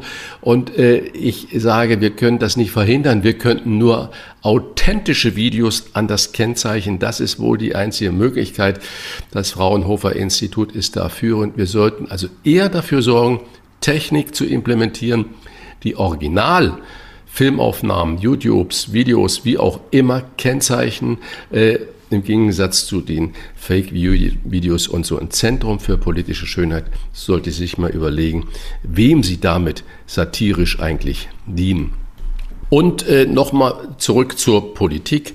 Mit großem Ausrufezeichen habe ich wahrgenommen, dass in Hannover, Hannover, Landeshauptstadt von Niedersachsen, über eine halbe Million Einwohner, äh, wird von einer grün-roten Koalition regiert. Der Oberbürgermeister hat äh, nach 70 Jahren, ich glaube 2021, die äh, 70 Jahre SPD-Herrschaft ähm, die SPD abgelöst und hat mit der SPD eine Koalition gemacht und der grüne Oberbürgermeister Belit Onay wollte gegen alle Widerstände die grüne Verkehrswende, sprich autofreies, fast autofreie Innenstadt in Hannover durchsetzen, hat äh, das alles im Alleingang gemacht, so bis die SPD jetzt mal äh, irgendwie einen Rückgrat gezeigt hat. Also das geht so nicht, das geht auch absolut am Willen der Bevölkerung vorbei. Und der grüne äh, Oberbürgermeister bleibt dabei, er will jetzt dann mit wechselnden Mehrheiten arbeiten und das trotzdem alles machen. Ich werde in, ganz interessiert diese Entwicklung in Hannover äh, beobachten und schauen, ob die Grünen lernen, dass sie nur mit der Bevölkerung diese zum Großteil ja auch notwendigen äh, Wenden hinbekommen und nicht gegen die Bevölkerung. Noch ein letzter Punkt. Beschämend finde ich es, das ähm, kleine Artikel gelesen. Die Feuerwehr in Hamburg muss jetzt schon ähm, ihre Fahrzeuge, also Einsatzfahrzeuge, aufrüsten, weil sie die Fahrzeuge schützen muss, weil man jetzt schon Angst vor Silvester Ausschreitungen hat, vor Randalieren hat, die dann die Autos angreifen, beschädigen. Wo sind wir da hingekommen, dass die Feuerwehr vier Wochen vor Silvester ihre Fahrzeuge so schützen muss, so aufrüsten muss, dass sie nicht zerstört werden von den Menschen, denen sie eigentlich helfen soll. Da gehen also alle Daumen runter äh, und da verstehe ich dann auch unseren Rechtsstaat nicht, dass wir diese Leute, die das machen, nicht massiv rausfischen und dann auch äh, abschreckend bestrafen, weil ich weiß, der Rechtsanwalt wird was dagegen haben, aber insgesamt äh, finde ich das beschämend, dass wir die Gewalt akzeptieren, sagen, okay, wir müssen halt äh, unsere Menschen, die eigentlich den anderen helfen, schützen, indem wir dann die Autos und äh, das ganze Zeugs aufrüsten. Das geht überhaupt nicht. Was wird? Was wird? Wolfgang Bosbach und Christian Rach sind die Wochentester. Tester. Am Samstag feiert Christine Westermann ihren 75. Geburtstag.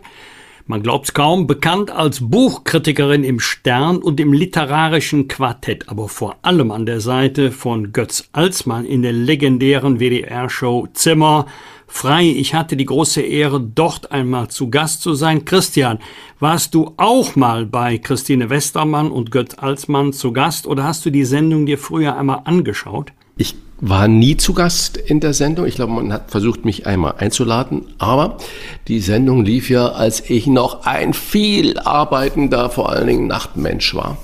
Und ich hatte nie Zeit. Also die Sendung kannte ich natürlich. Ich glaube, das war wunderbar. Vor allen Dingen auch in dem Gespann mit Götz Alsmann, einer der intelligentesten Individuen, die da im Fernsehen rumgetobt sind, fand ich ganz wunderbar. Äh, also, langer Rede, kurz Sinn. Ich war nicht da. Und schade, dass es solche äh, Sendungen äh, nicht mehr gibt.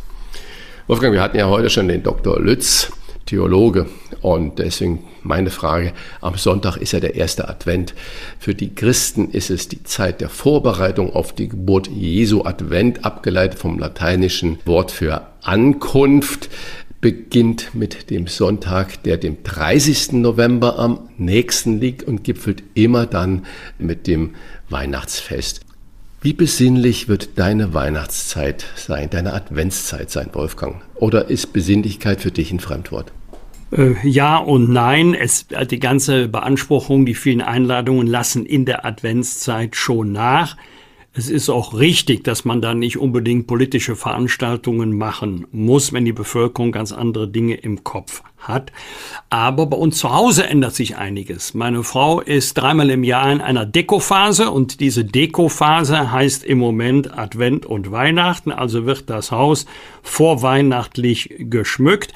Aber ansonsten ist es hektisch wie immer und ich ahne schon, was kommt. Man gibt sich nämlich immer wieder als Ehepaar das Versprechen, dieses Jahr Weihnachten schenken wir uns gegenseitig nichts, allenfalls natürlich den Kindern und vor allen Dingen den Enkelkindern, aber wir sind ja so alt und erwachsen, wir schenken uns nichts gegenseitig. Und schon zaubert einer am Heiligabend ein kleines Päckchen hervor und der andere sagt, ich habe auch etwas für dich.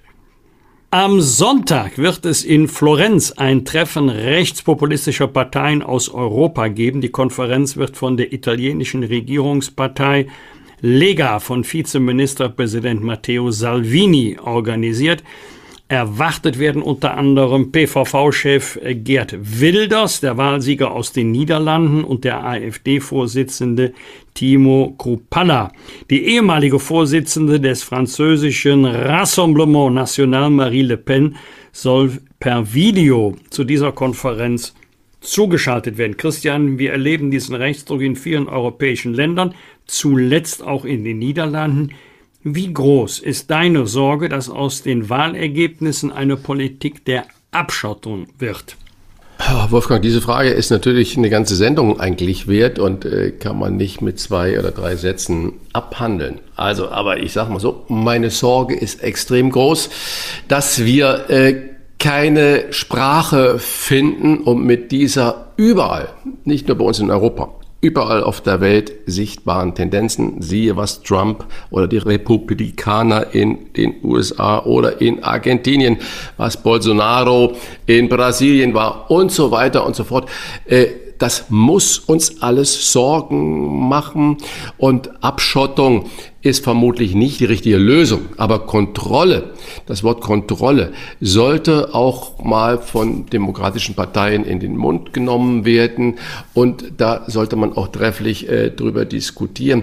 Aber ich glaube, dass diese Wahlergebnisse ja wirklich auch Ausdruck von großer Sorge sind in den Bevölkerungen. Und zwar egal wo, ob das in Frankreich, Niederlande, bei uns hier in Deutschland, in Italien oder in Argentinien auch ist. Äh, viele Menschen fühlen sich nicht mehr wohl. Und darüber müssen die Handelnden natürlich sprechen und zwar offen sprechen. Und da hilft die Ausgrenzung nichts. Siehe, was wir in den USA haben, dass die beiden großen Parteien oder die beiden einzigen Parteien eigentlich gar nicht mehr miteinander sprechen können. Ein Horrorszenario für mich. Am Sonntag wird um 21.45 Uhr die letzte Ausgabe von Anne Will ausgestrahlt. Die Talkshow wird seit September 2007 von der ehemaligen Tagesthemenmoderatorin äh, präsentiert, die wiederum an eine bis jetzt dort äh, tätige Tagesthemenmoderatorin, nämlich Karin Mioska, übergibt. Wolfgang, wie sehr vermisst du als Talkshow-Experte Anne Will oder äh, sollten wir dahin kommen, auch mal generell das ganze Talkshow-Gehabe in den Fernsehsendern zu hinterfragen? Also Gott sei Dank entscheidet das ja das Publikum, wird ja keiner gezwungen zu gucken. Der eine guckt's gerne, der andere guckt's weniger gerne, der dritte sagt, eigentlich gucke ich Talkshows gerne, aber mittlerweile ist mir das alles etwas zu viel. Wie dem auch sei, da bin ich äh, sehr liberal. Und äh, in der Regel wird ja gesendet das, was auch gesehen wird.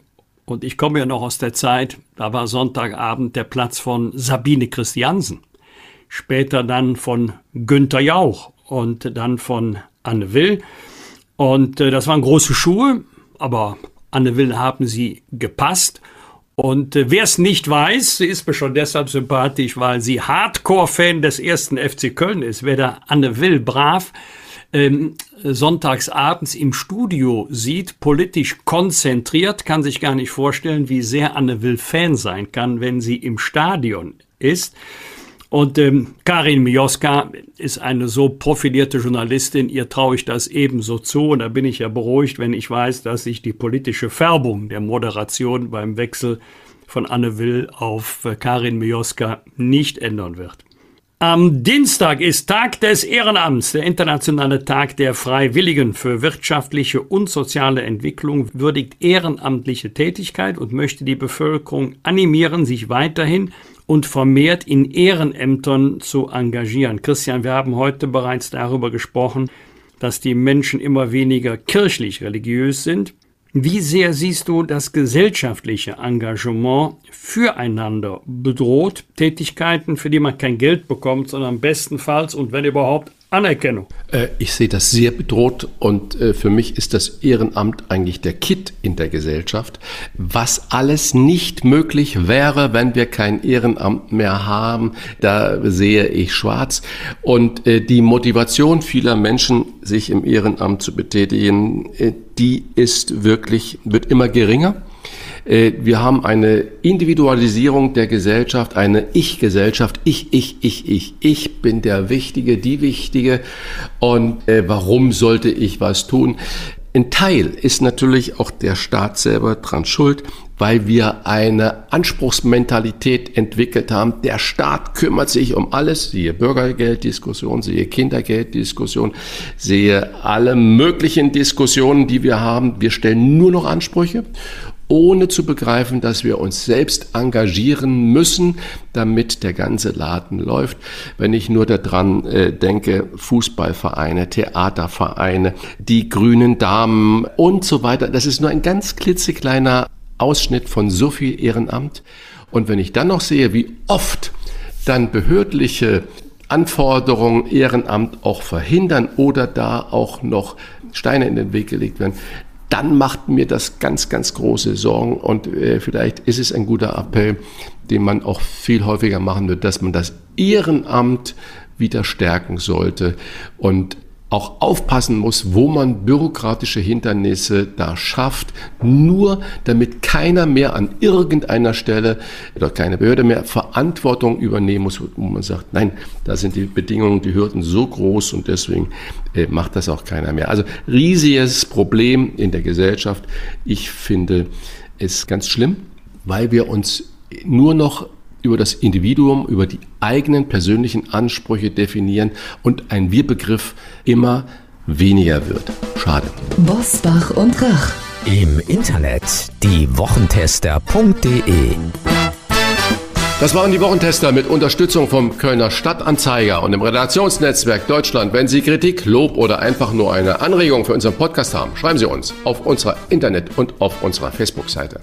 Fragen gerne per Mail an kontakt@diewochentester.de und wenn Sie uns auf einer der Podcast-Plattformen abonnieren und liken, freuen wir uns ganz besonders. Und wenn Sie Mitglied im Wochentester Club werden, freuen wir uns noch mehr.